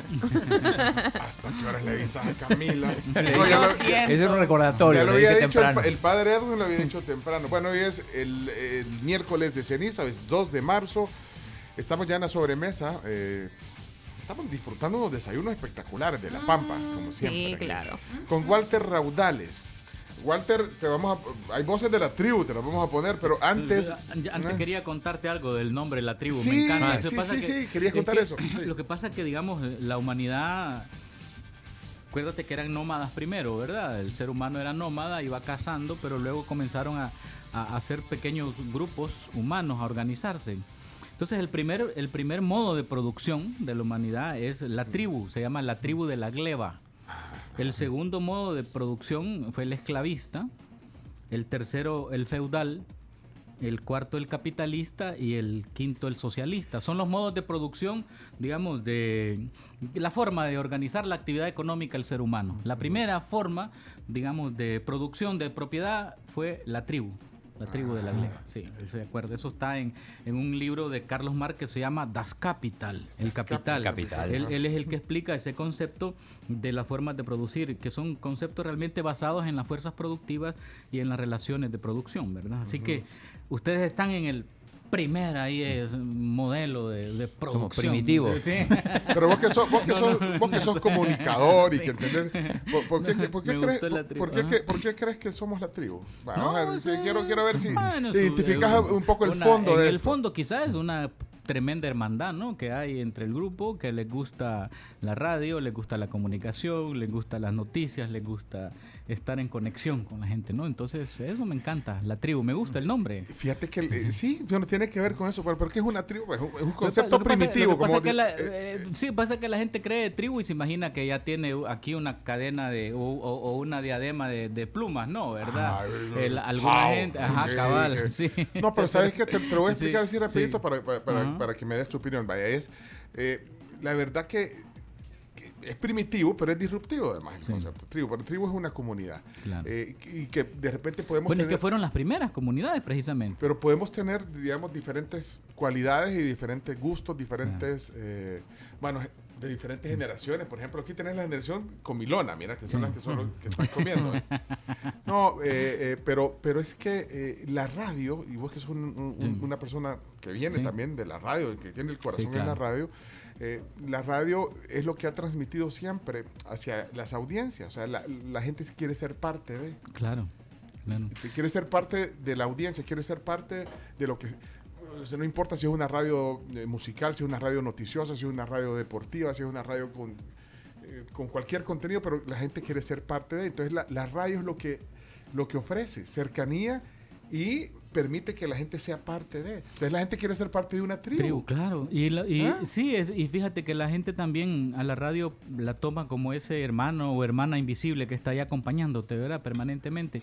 Es Y- más y- cercana que la televisión y que la... supuesto, bueno, supuesto. las redes sociales obviamente son las nuevas plataformas y que las respetamos y, y- y- y- y convivimos con las redes sociales, pero, pero la radio conecta más, porque la es compañía. La radio no- Claro. no, necesitas de estar... Ahorita hay gente que está trabajando ya en oficina, y escuchando. sí, me- Y quieren ser parte de la tribu y quieren participar. Y, qui- quizás no piensan como vos, o quizás sí, quizás lo has convencido hoy. Pero la gente... Ojalá, sí, y de eso se trata. Mira, lo importante es eh, uno estar en esta lógica de expresar sus pensamientos, su forma de ver el mundo, pero también sus formas de lucha, porque yo, yo no me imagino como ser humano sin tener unas luchas, sin tener una batalla, sin tener un propósito. Mira, a- a esta realidad que ha pasado, bueno, incluido lo de la pandemia, ha dejado a mucha gente eh, bueno, sin, sin fuerza, deprimida, sin ganas de luchar y que aquí ya tenemos eh, para muchos años esta situación. No, la gente tiene que, bueno, replantearse, ¿verdad? tiene que organizarse y la gente tiene que levantarse realmente, o sea, buscar, primero emanciparse en sus pequeños círculos, ¿verdad? Creo yo. Y la radio es un, es un buen instrumento. Mira, pues de ahí Bueno. surgió este movimiento. o sea, la radio. Ah, en la radio. Claro, En la sí. 106.9. Nueve, sí. Esa, es ahí la se- radio. Esa es la Maya radio Visión. Maya. Eh, Era, antes era la Maya, la ex hoy no, ahora, la, ahora es 106.9. Es el 106.9, así Ya. es. Como el, Ah, ya así no es- como ya no es la Maya. Sí, ¿a quién pertenece? 107.7. No, pero Bueno, la 107.7. bueno, la- Fuego. Tiene, la- tiene el, digamos, el apellido Fuego. eh. Mira, la malla es una frecuencia que después de los acuerdos de paz se estableció entregarle a las distintas organizaciones del frente, ¿verdad? Ah. Entonces a las FPL le dieron la 102.1 que después la vendieron. A la, al RP de Villalobos, ¿se acuerdan? Le dieron la radio Venceremos 100.5, que ahora creo que es Radio Mesías, ahí la vendieron también. La vendió Villalobos. ¿Y La quién, y quién se no. quedó con el billuyo? Había que preguntarle a ellos, ¿verdad? La 100.5 es la progreso. Progreso ahora. Ah, entonces La este, vendió Villalobos. Sí, bueno, creo que ¿Y la sí, malla de quién era? ¿El La- Chafik? del Chafik, el, el Partido Comunista, ¿verdad? Entonces se hizo una especie de cooperativa. ¿Y vos eras parte de la cooperativa? No, no, no. Pero no, tú venís yo en vos tú- tú venís de la F- Yo estuve en el RP. Yo En el RP con Villalobos. Con Villalobos, sí, ahí estuve Ah, en el ok. RP. Este, y el, en esta 106.9, el Partido Comunista, hay una junta directiva y estos son los que pues la administran la radio, ¿no verdad? Pero no es del FMLN como tal, sino que son grupos que, bueno, ahora Pero ya... existe el ahora, Partido Comunista es que como no tal exi- acá. Es que no existen. Después de los acuerdos de paz, digamos, se disolvieron todos, Pero ¿y ¿verdad? la radio, entonces? Eh, como organizaciones, ¿va? entonces las radios, por eso es que se hicieron este tipo de juntas directivas. Ah. Bueno, eh, también donde está la, la frecuencia de ARPAS, ¿verdad? Las, la 92.1, que es de todas las radios comunitarias, ¿verdad? Esa fue de las radios RN, ¿verdad? También. Me, me quedó una, una pregunta sobre el, sí. sobre el movimiento, partido. Sí. Digo, ¿cómo, cómo se El, financia? o- el, el MIS, el Movimiento Sí, Izquierda sí, sí, sí. Salvadoreño. El Movimiento Izquierda Salvadoreña. Walter Raudales, aquí Sí, con nosotros, fundador de sí, este Exacto. proyecto. ¿Cómo, ¿Cómo se financia o, o cómo se busca financiamiento? Bueno, Digo, exterior, Mira, nosotros, local. Bueno, est- eh, estamos delineando un programa de financiamiento ya estructurado, pero hasta ahorita nos hemos financiado por la Providencia, ¿verdad? Eh, yo le explicaba. Una casa de La- cambio. la No, Providencia. No una casa de empeño. No, mentira. ya vi que no son creyentes. No, No, mira, la la providencia, la que yo le, no, es que tú, es, que- es la providencia, vos pero digo, Porque fue un llamado. Vos decís que es un llamado de Dios sí, también. a- fíjate a- que yo a- le a estaba, esto. estaba, Sí, con, sí. estaba con una periodista y le estaba contando eso. Y en ese preciso momento que me hace esa pregunta que tú me has hecho, que es válida, es lógico y todo el mundo la va a hacer, me empezó a sonar uno de los teléfonos, el teléfono que uso en el programa de la radio. Y sonaba y sonaba y sonaba y un teléfono desconocido. Contesté. Vean, paré la entrevista, era para un periódico y paré y la puse en voz alta. El- en, el- en el altavoz. Y era una señora de San Martín, que me imagino que estará escuchando porque ya se asoció y se agrupó al movimiento, ¿verdad? y me dice, mire, eh, le habla la señora tal, soy de San Martín, ¿verdad? Y yo soy 90% ciega, este, y con mi esposo nosotros queremos colaborar eh, con el movimiento. Dígame dónde están ubicados, queremos llevarle una ayuda. Como no, con mucho gusto, señora, eh, mire, tal, tal. Este, mire, y empezó a insistir. Y yo le digo, pero si está ciega usted, ¿cómo va a ser? Bueno, eh, mire, no sé, ya empezamos a hablar. Al final, ella nos dijo que, que quería ir a depositar o a, o a- o a llevarnos 5 dólares. para ayuda. Entonces le dije yo a, la, la periodista, esa es la providencia. Es la providencia. Entonces, lo- lo- bueno, nos estamos bolseando todo, ¿verdad? Por Pero ejemplo, ¿cuánto se necesita, Para la por pensión, bueno, mira, es eh, complicado, ¿verdad? Se- pero por ejemplo, para la presentación, bueno, para el pago de hotel, este, tenemos que bolsearnos los que somos ya miembros de la asamblea. Para pagar, poner el banner tenemos que bolsearnos. Es decir, pues, eso. la- y, y algunos ayudan. eh, hay miembros que tenemos en Australia, en Los Ángeles, ya hay un grupo, les cuento, del MIS. En, en- en- Los Ángeles, este, hay otros en varias ciudades de Estados Unidos, colaboran, ayudan la gente. a- Pero cuando llegue el tiempo de la, Hay que tener de la un- campaña estamos- política, ahí se estamos- necesita Ahorita dinero. estamos, estamos, digamos, preparando todo un plan, digamos, que por supuesto va a ser por con ayuda y colaboración de todos los miembros, ¿verdad? Y, y- y los que son. Ahora, otro día quizás si quieren les explico sobre la estructura. Nuestra estructura Sí. es completamente diferente a, la- una ONG, a un partido político. Tenemos Bueno. una estructura que otro día... Y, y lo van a escribir, van a Sí, conseguir la claro, firma. vamos a- va- lo vas a sí. escribir como partido, entonces. Ese es, el- ese es uno de, las aristas, les dije yo, del proceso Sí, que llevamos, proceso. ¿verdad? pero también tenemos todo, un- Bueno. toda una arista desde el batalla de ideas. Cuando de empeces a, de a sacar, a sacar la firma, nos contás eso, porque Sí, no vamos a tener tiempo. claro, yo, claro. yo, yo solo quería preguntar también sobre el movimiento a quienes quisieras invitar Ah. públicamente. Por ejemplo, voy a poner un nombre ahí. A, a Dago no lo quisieras invitar. A Fíjate Dagoberto que- Gutiérrez no lo fíjate quisieras que- tener en el fí- movimiento. Fíjate que tuvimos una asamblea, ¿verdad? Y se discutió esa temática. Eh, ya lo- los que somos fundadores del movimiento, Sí. ¿no? Y firmamos un acta de fundación. y ¿Hay todo. alguien que conozcamos, que crees que conozcamos que esté no, ahí, no? No, ¿Crees no, que no Fíjate que conocemos? no. Y, y una de las cosas fue que eh, tratáramos de establecer una especie como de de colaboradores o, o- o- o de gente que está ahí que quiere entrar pero que si son muy reconocidos no Ah, Ah. ah, encima de eso. o sea, sí si o son sea muy que- reconocidos no, no. Es o sea por- que a Dago no. Eh. Si Dago te llamara ahorita, te suena. Mira, aparte que quiero ser un donativo, fíjate.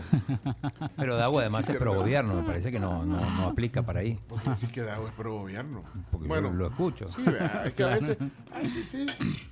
A veces sí. ¿O- o ¿Vos qué pensás, Walter? ¿Eh? de, de, del- ¿Y cuál de- es el de- problema? de, la- de, de las personas así que quieren Sí, entrar o no, de, no, no, si tú quisieras invitar, decía, "Ay, Sí, me no, gustaría pero- invitar, mandarle una carta, invitar o, o públicamente, bueno, decir Mira, en- mira, hay- o- hay- o, no querés gente que haya que- tenido que ver con el gobierno. Con el gobierno no, por supuesto que no. Con el gobierno, bueno, con los dos gobiernos Es que mira, anteriores del frente. Mira, hay, hay, hay gente tan valiosa que, por ejemplo, nosotros tenemos varias vicepresidencias en la junta directiva. Y hay una vicepresidencia que es la de formación política. Y con, con las personas que han quedado encargadas hemos estado ya diseñando nuestro plan de formación.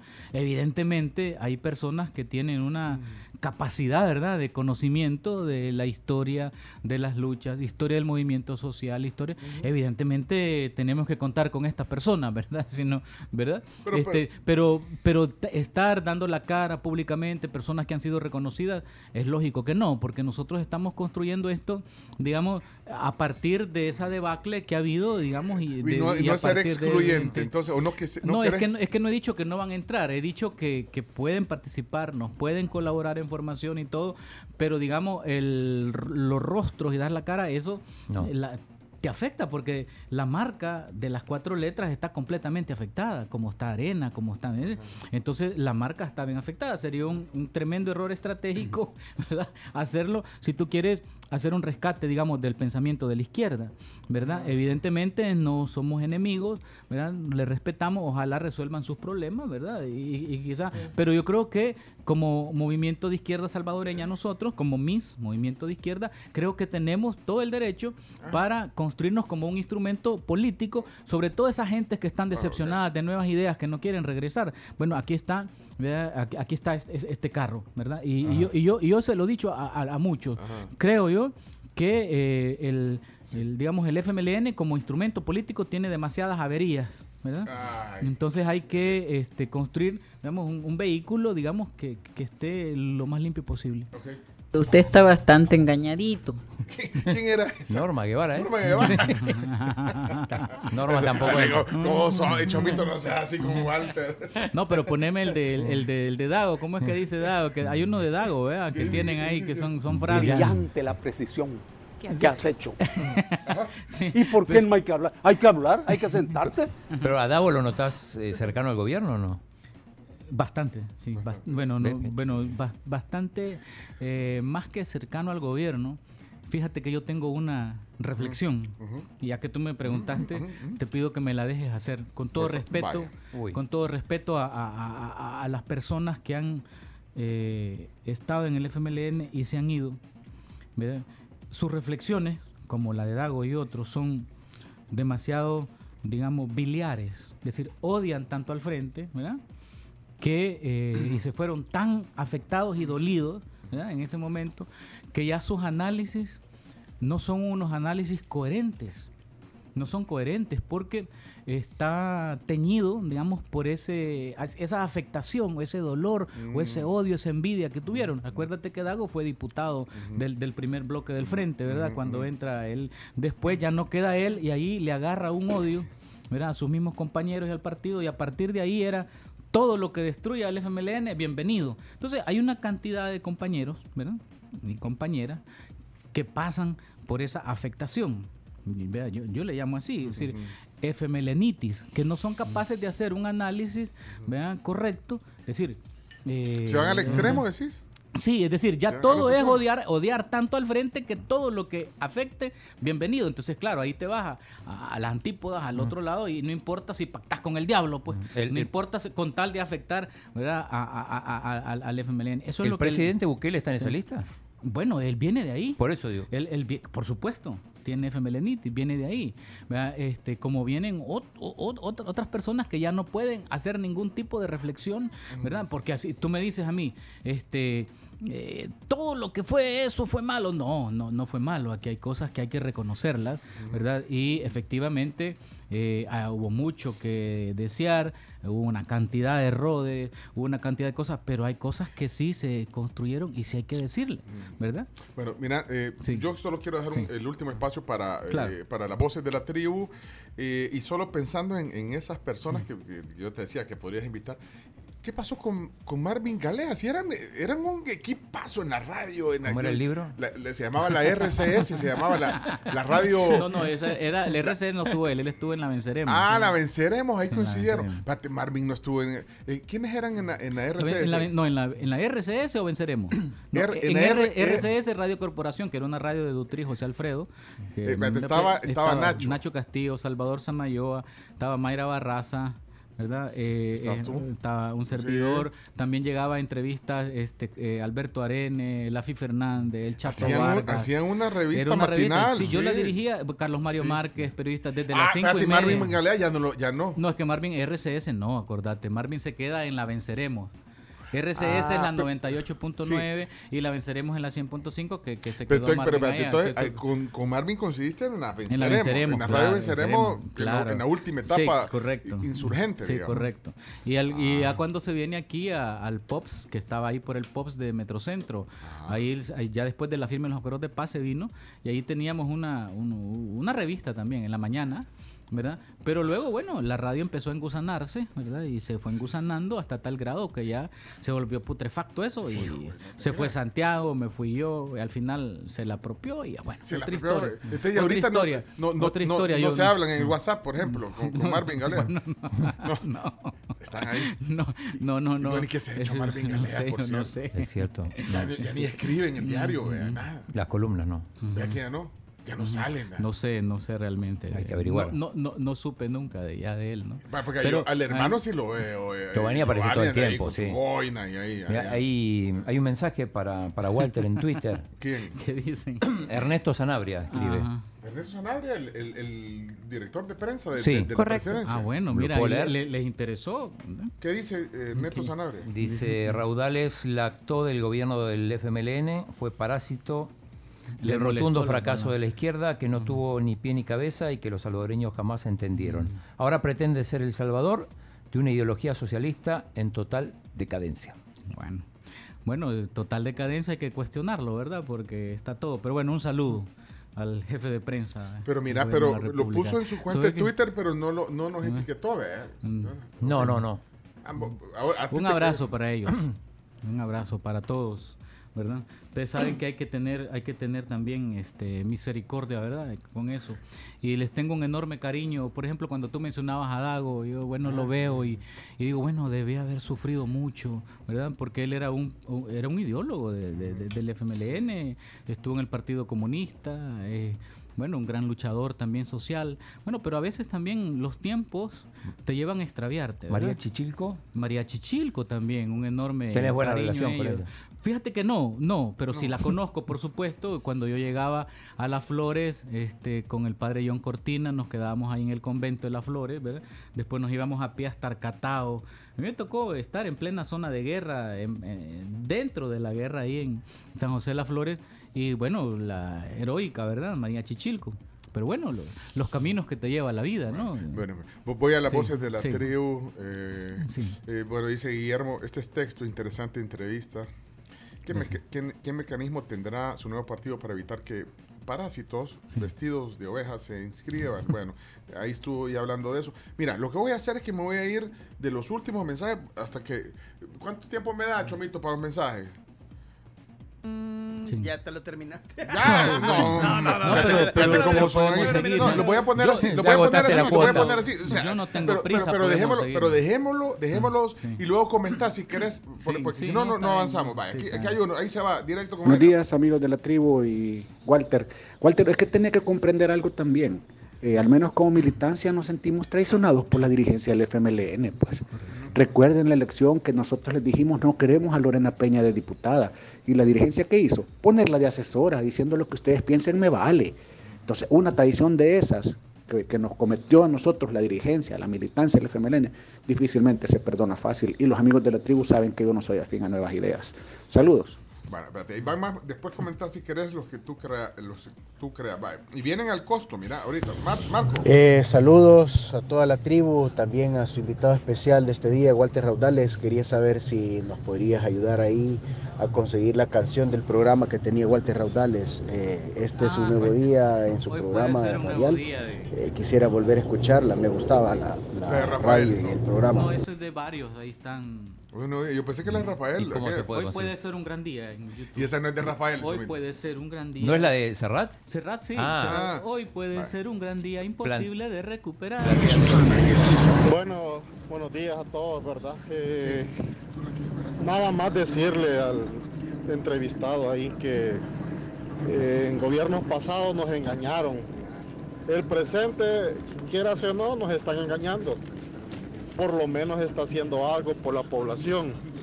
Y lo que buscan con esos bloques de que él habla, ¿verdad? Es simplemente poder, hombre. Eh, y volvernos a engañar, ¿verdad? Y robar, por supuesto.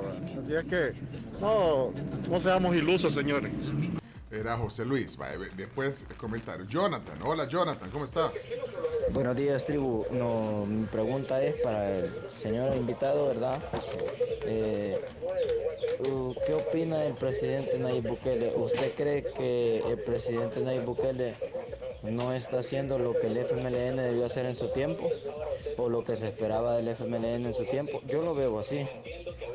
Eh, más izquierdista que el propio FMLN. Feliz día. Bueno, guarda si quieres comentar. Vamos a ver aquí. Voy a poner otros. Eh, Daniel, ¿cómo estás? Buenos días. Bienvenido a la tribu.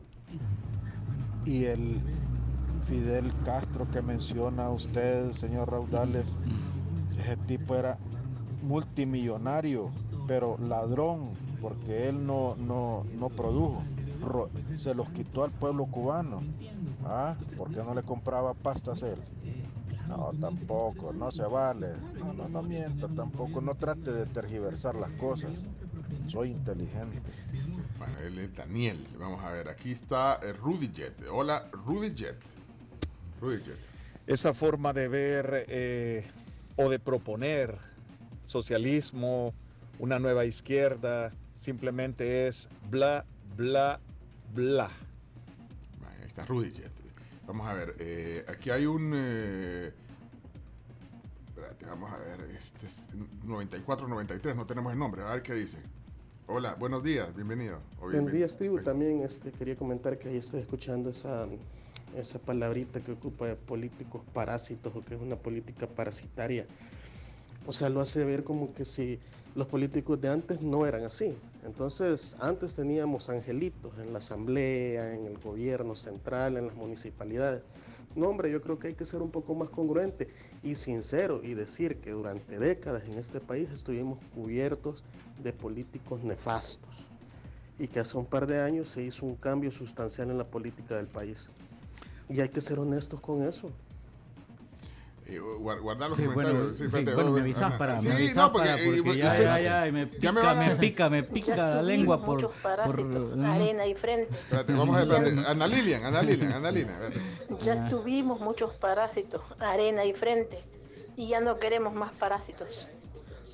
Nuevos parásitos que quieran llegar a los que ahora son pobres quieren ser ricos. No, ya no. Ahora no tiene y les da les da cólera porque el presidente anda en yate, pero con dinero de él. Nuestro presidente no es no es que agarre dinero del, del Estado, Bueno, porque él con su propio dinero viaja. Así es que, que dejen de cuento porque co- como que son envidiosos, les da cólera porque él puede darse. Él desde antes viajaba muy bien, no, no es de hoy, que hoy, porque es presidente. Anda en yate, ¿no viste el yate? No, en yate me parece. No, por supuesto. Jet. Espérate, que le, le pica la lengua aquí. ¿Qué pasa? ¿No me vas a dejar contestar aquí? No, no, ya se acabó el tiempo, no te vamos a dar aquí, no, no te vamos a dejar Después contestar. cerrás el programa espérate, y ya me un quedo yo. te queda. Ah, no, no Me vale, no se vale. no al señor Raudales, eh, ya que Ay, acaba de decir que pues el movimiento tiene un enfoque político partidario, eh, pues saber si realmente cuenta con un apoyo popular de masas, eh, qué tipo de, gremios o, o de otros movimientos estarían apoyando a esta nueva izquierda en el país. Solamente, gracias. Bueno, ya, Pencho, dame chance. No. Mira, Bueno, aquí- eh, es que, es que, es que Sí, se van, doy- a- te se doy- van a, sí, sí, te se doy van a chan- difuminar sí, aquí las tenés- cosas. tenés y razón entonces, y ya bueno, se nos va a acabar el tiempo. Después me vas a acusar en tu programa. Es decir, ahí no me dejó. No me contesta. El, chi- echémosle la culpa al chino de todo. No, Walter, No, no, mira. algunos comentarios. Sí, no, yo que se quisiera. han venido no, los quiero, los quiero englobar todos en esto. En un, todos en una respuesta. Mira, yo le aconsejo, ya que Sanabria escribió y el Tucayo también escribieron y han estado pendientes de esto, que me alegra, eh, me alegra que les haya llamado la atención, aparte de la gran audiencia de la radio. Pero yo quisiera decirles que por favor ya les cambien de estrategia, digamos, ¿verdad? y que se busquen otra forma de disuadir, digamos, las ideas. La, la cuestión está de que tú, yo he estado en bastantes foros, fíjate, en micrófonos, en foros y todo, y me he encontrado, y a mí me encanta debatir, es decir, no, no importa cómo pienses que pienses, pero, pero cuando ya de repente alguien te dice, tú dices, un- planteas una idea, planteas una propuesta y te dice, es que en lo anterior también, entonces ya no puedes decir nada, porque ¿qué vas a decir? Entonces ya eso se le está, se está, se está agotando, como se le agotó, ¿te acuerdas tú en los famosos 20 años de arena? Que el, el tiempo inicial, aquel del frente que todo, es que en los 20 años de arena, entonces hoy ya cámbienles el discurso, porque ya ese discurso ya, este, bueno, ya está quedando también sin significado, porque ya después de casi tres años de gobierno, venir con eso no se justifica. Es decir, ¿cómo vas a justificar que no construyes escuelas? ¿Cómo vas a eh, justificar que no haces nada real? Entonces, ¿cómo vas a justificar que no tienes el Hospital Rosales? Entonces tienen que, vaya, comunicacionalmente, que se busquen otra, otra justificación, otra idea, digamos, otra cantaleta, ¿verdad? Por eso. Luego también hablar yo de los pensamientos encapsulados, cuesta. Y eh, yo lo que le digo a la gente es que antes de repetir, eh, digamos, ese mismo estribillo de que también lo mismo que antes se hizo, etcétera, no sé cuánto. O sea, que la gente reflexione, que la gente piense. Cuando yo dije la palabra parasitaria Sí, y que esto no es ni izquierdismo, ni, ni no, no es ni capitalismo ni socialismo, que esto es parasitismo, es porque es real, tú lo ves. Digamos, un gobierno que no es parásito no declara reserva ¿verdad? a todo. ¿verdad? Ahí están los periodistas pidiendo información sobre gastos de viajes, sobre gastos de esto, sobre todo lo que se ha hecho. ¿no? Eh, bueno, En corte de cuentas hay un informe, solo termino con esto, en corte, en corte de cuentas hay un informe que de los 3 mil millones que se dieron para la pandemia, hay 2 mil millones que no tienen respaldo. Eso se ha como, como que lo han metido en, en- en- un, en un sarcófago, en una caja fuerte, bloqueando esa. Vayan a corte de cuentas, pregunten. Hay dos mil millones que no tienen respaldo. Están buscando. Y, y decir, de, de eso. Y el, el gobierno declara reserva por siete años para todo lo que tiene Para que un ver con montón de pandemia. cosas, por ahí la señora decía que el presidente paga con su... Pero es que no sabes. Sí, Puede no, ser que sí, parte porque no hay transparencia, o Sí. sea, porque está todo... ahí, eh, no, bueno, pero... Y te quiero yo digo terminar, porque la y- señora sí, si claro. tiene datos que se paga Sí. su vida, no Sí. sé si tiene... Bueno, vaya. Y quiero pero- terminar solo con una frase del, del manifiesto que vamos a leer Sí. el sábado, solo Sí, eh, sí, sí. eh, que se llama Nuestra Palabra, ¿verdad? Es, es nuestra palabra, es como el, el- la proclama que vamos a hacer Esta, ahí. esta es en Eh, un eh, avance, es un eh, como...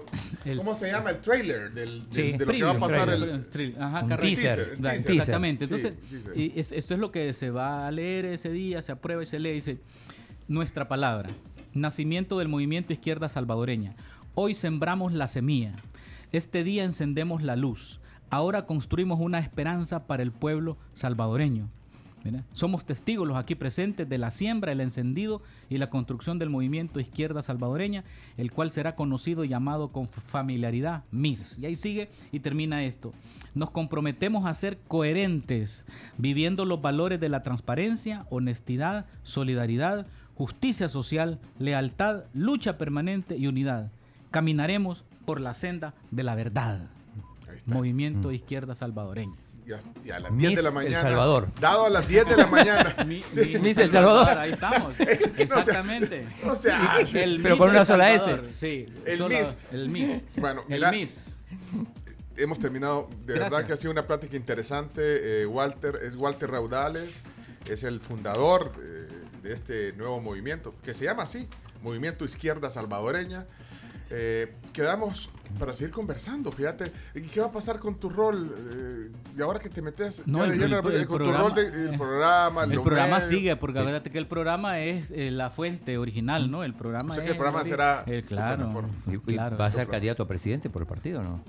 Eso no, no, eh, eh, eso no está, digamos, ahorita en, en- en- en perspectiva. Queremos construirlo. Se, se No, adelanta, Espere, sí, sí, Chilo, primero que se inscriba, que consigan las, Claro, las también. 50 mil firmas y luego. Bueno, eh, ahí preguntaban, bueno, ¿y dónde están nuevas alternativas? Bueno, ya Mm. hemos conocido dos en el último, en las últimas semanas, digamos, conocimos el movimiento de, de ¿cómo se llama? Fuerza Solidaria, No. con D. Ajá. Y ahora este movimiento. Y también. después está el Dicen país que, también. dicen que de ese Fuerza Solidaria va a ser una pachita la, el logo, ¿no? Imagen. No, dice que va a ser la segunda fuerza. no. Así dijo. No fue. Mira, yo, vi- Bueno, yo a, a te- Walter te quiero decir, quedaron así, ¿qué yo, a? Walter, a Walter siempre, bueno, lo he visto, lo he leído, lo, lo he, eh, te he oído, pero Se yo quedaron lo veía mudos, ¿qué bien, pasó? bien serio, es que te- yo te, te veía serio. Empezó fíjate, serio, Walter. pues. Pero Y bueno, no, y no, y no, Buena y- onda el Walter. Y que, y que la tribu no, las noticias con humor, Sí. pues. No, observar la realidad sin perder el buen humor. claro, bueno. Bárbaro. Mira, no, hombre, vamos a seguir hablando con un, un día invitarlo en su rol de periodista. Para que dé clase de periodismo, ¿no? Además. No, para- hacer la agenda setting aquí, vamos a ver. No, y como sin, hicimos- sin Que venga, avisarnos. que- Yo la traigo agenda setting, sí. el una y otra, a ver, a Agenda- ver sin avisar. Setting. Setting. Nosotros ponemos las a- 10 noticias y yo que tenemos y vos traes las sí, tuyas. ajá, vamos a ver. Y las comparamos. ¿Y vos a dónde, a dónde ves nuestra agenda setting? ¿A dónde la ves? ¿Así? ¿Así? ¿Dónde ves nuestra agenda? ¿Cuál es la agenda? ¿Cuál es la línea editorial? Vaya. No, bueno, ¿Por dónde la ves? Es que no es la, la línea setting, re- realmente dijiste que no es la línea editorial. Mira, bueno, como uno de mis valores es la verdad, ¿no? Verdad. No puedes mentir, ¿no? No puedo mentir. O sea, el No movimiento izquierda bueno, salvadoreño. entonces tenemos no que ir a un corte ya. Gracias. En la pausa. La- si querés lo dejamos en la siguiente, ¿no? No, hombre, no, pues no, decilo, no, decilo, mira, dilo, yo dilo. ah, hone- honestamente a veces se les, se les ve bastante golondrinos, ¿verdad? Ah, a sí. veces en algunos programas muy golondrinos. Este, a veces eh, como que lo social no tiene como mucha, digamos, preponderancia en la temática. Ajá, ¿verdad? ajá. Pero en la parte de la entrevista lo veo completamente pluralista, abierto, ¿verdad?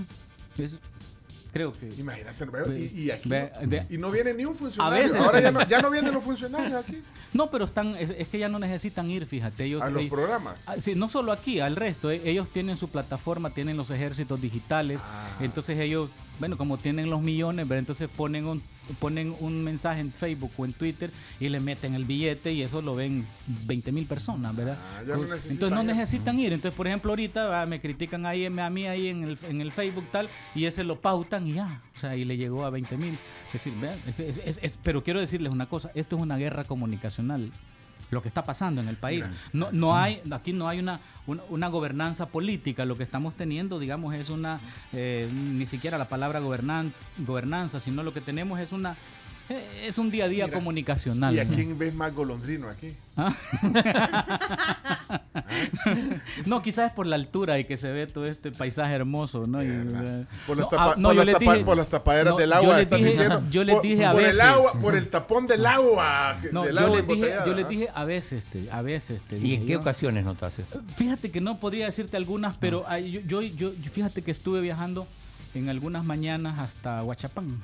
Y ahí escuchaba. Y, y sí, pero era sobre todo al final de la pandemia, me tocaba viajar cada fin de semana hasta allá y, y me, me- me echaba todo el programa a veces, Ajá, ¿verdad? Y entonces este, escuchaba algunas críticas que les hacían y a veces escuchaba, digamos, que que ponían demasiados audios gubernamentales, digamos.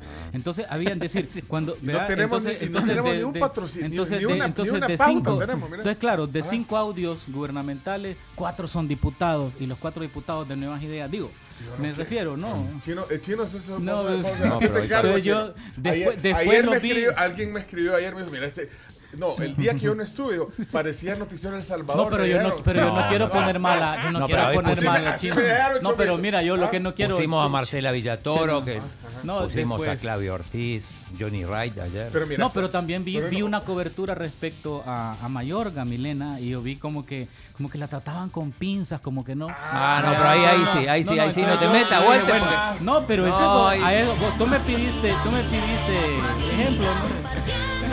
No puede ser. ¿Ya viste, chino? Sí, no, Ahí sí. Mira, no me extraña nada, nada. Este es un milenio. eh, yo, Por yo te eso, dije que y eso. entonces, ah, me- este, por pero esas por eso co- cuando yo pero te solo- dije solo- al Gavés y tú me dices, te quedaste sorprendido. Ven, sí, Sí, sí, no, pero, porque- pero digo, en ese ejemplo, tú me Es que, es que lo de Milena, es cierto, no, él no lo puede pues. ocultar. Aquí tenés un fan desde que era Miguel El Salvador. Mira, Entonces es ganancia para el pueblo salvadoreño. Pues ya viste, esas, esas pequeñas cosas. Fíjate, y- y- Bueno, pero- fíjate Uno no puede, ya digo, hay que, hay que hablar con la verdad, dijo Walter. Y Sí. no podemos traicionar. Yo el dije del primer día que era milenista cuando estaba en arena y, y- y- Y no lo mantengo, no lo No, cambio. bueno, ¿no? y eso es correcto. Si tú Está. lo dices, va, soy, es correcto. La gente, el oyente ya sabe que lo hace por, por eso, ¿no? No, pero por ejemplo, sí, no, de- digo, digo de verdad, mira, hay por ejemplo entrevistas, ¿no? Yo Sí, entiendo, sí, ¿no? Y, y hay audios.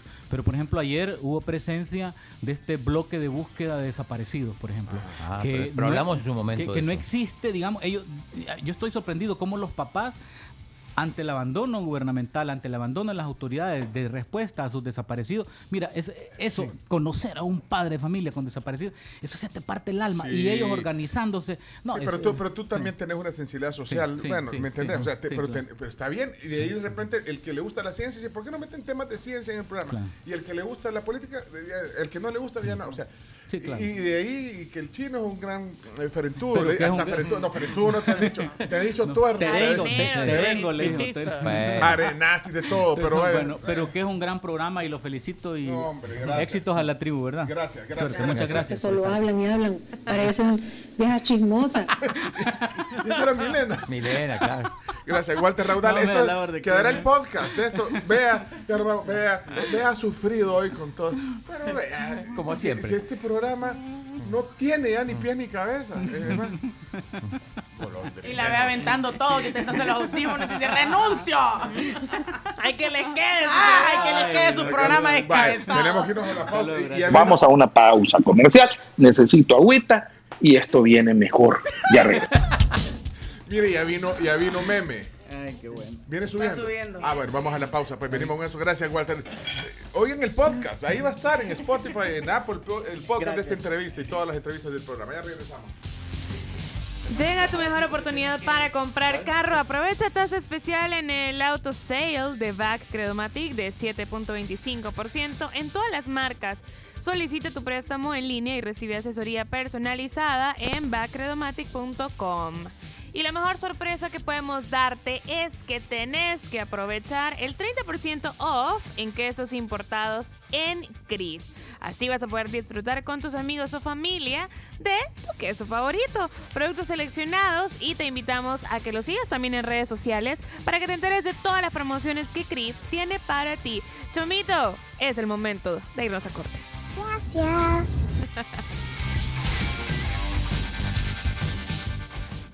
Somos la tribu, la tribu FM.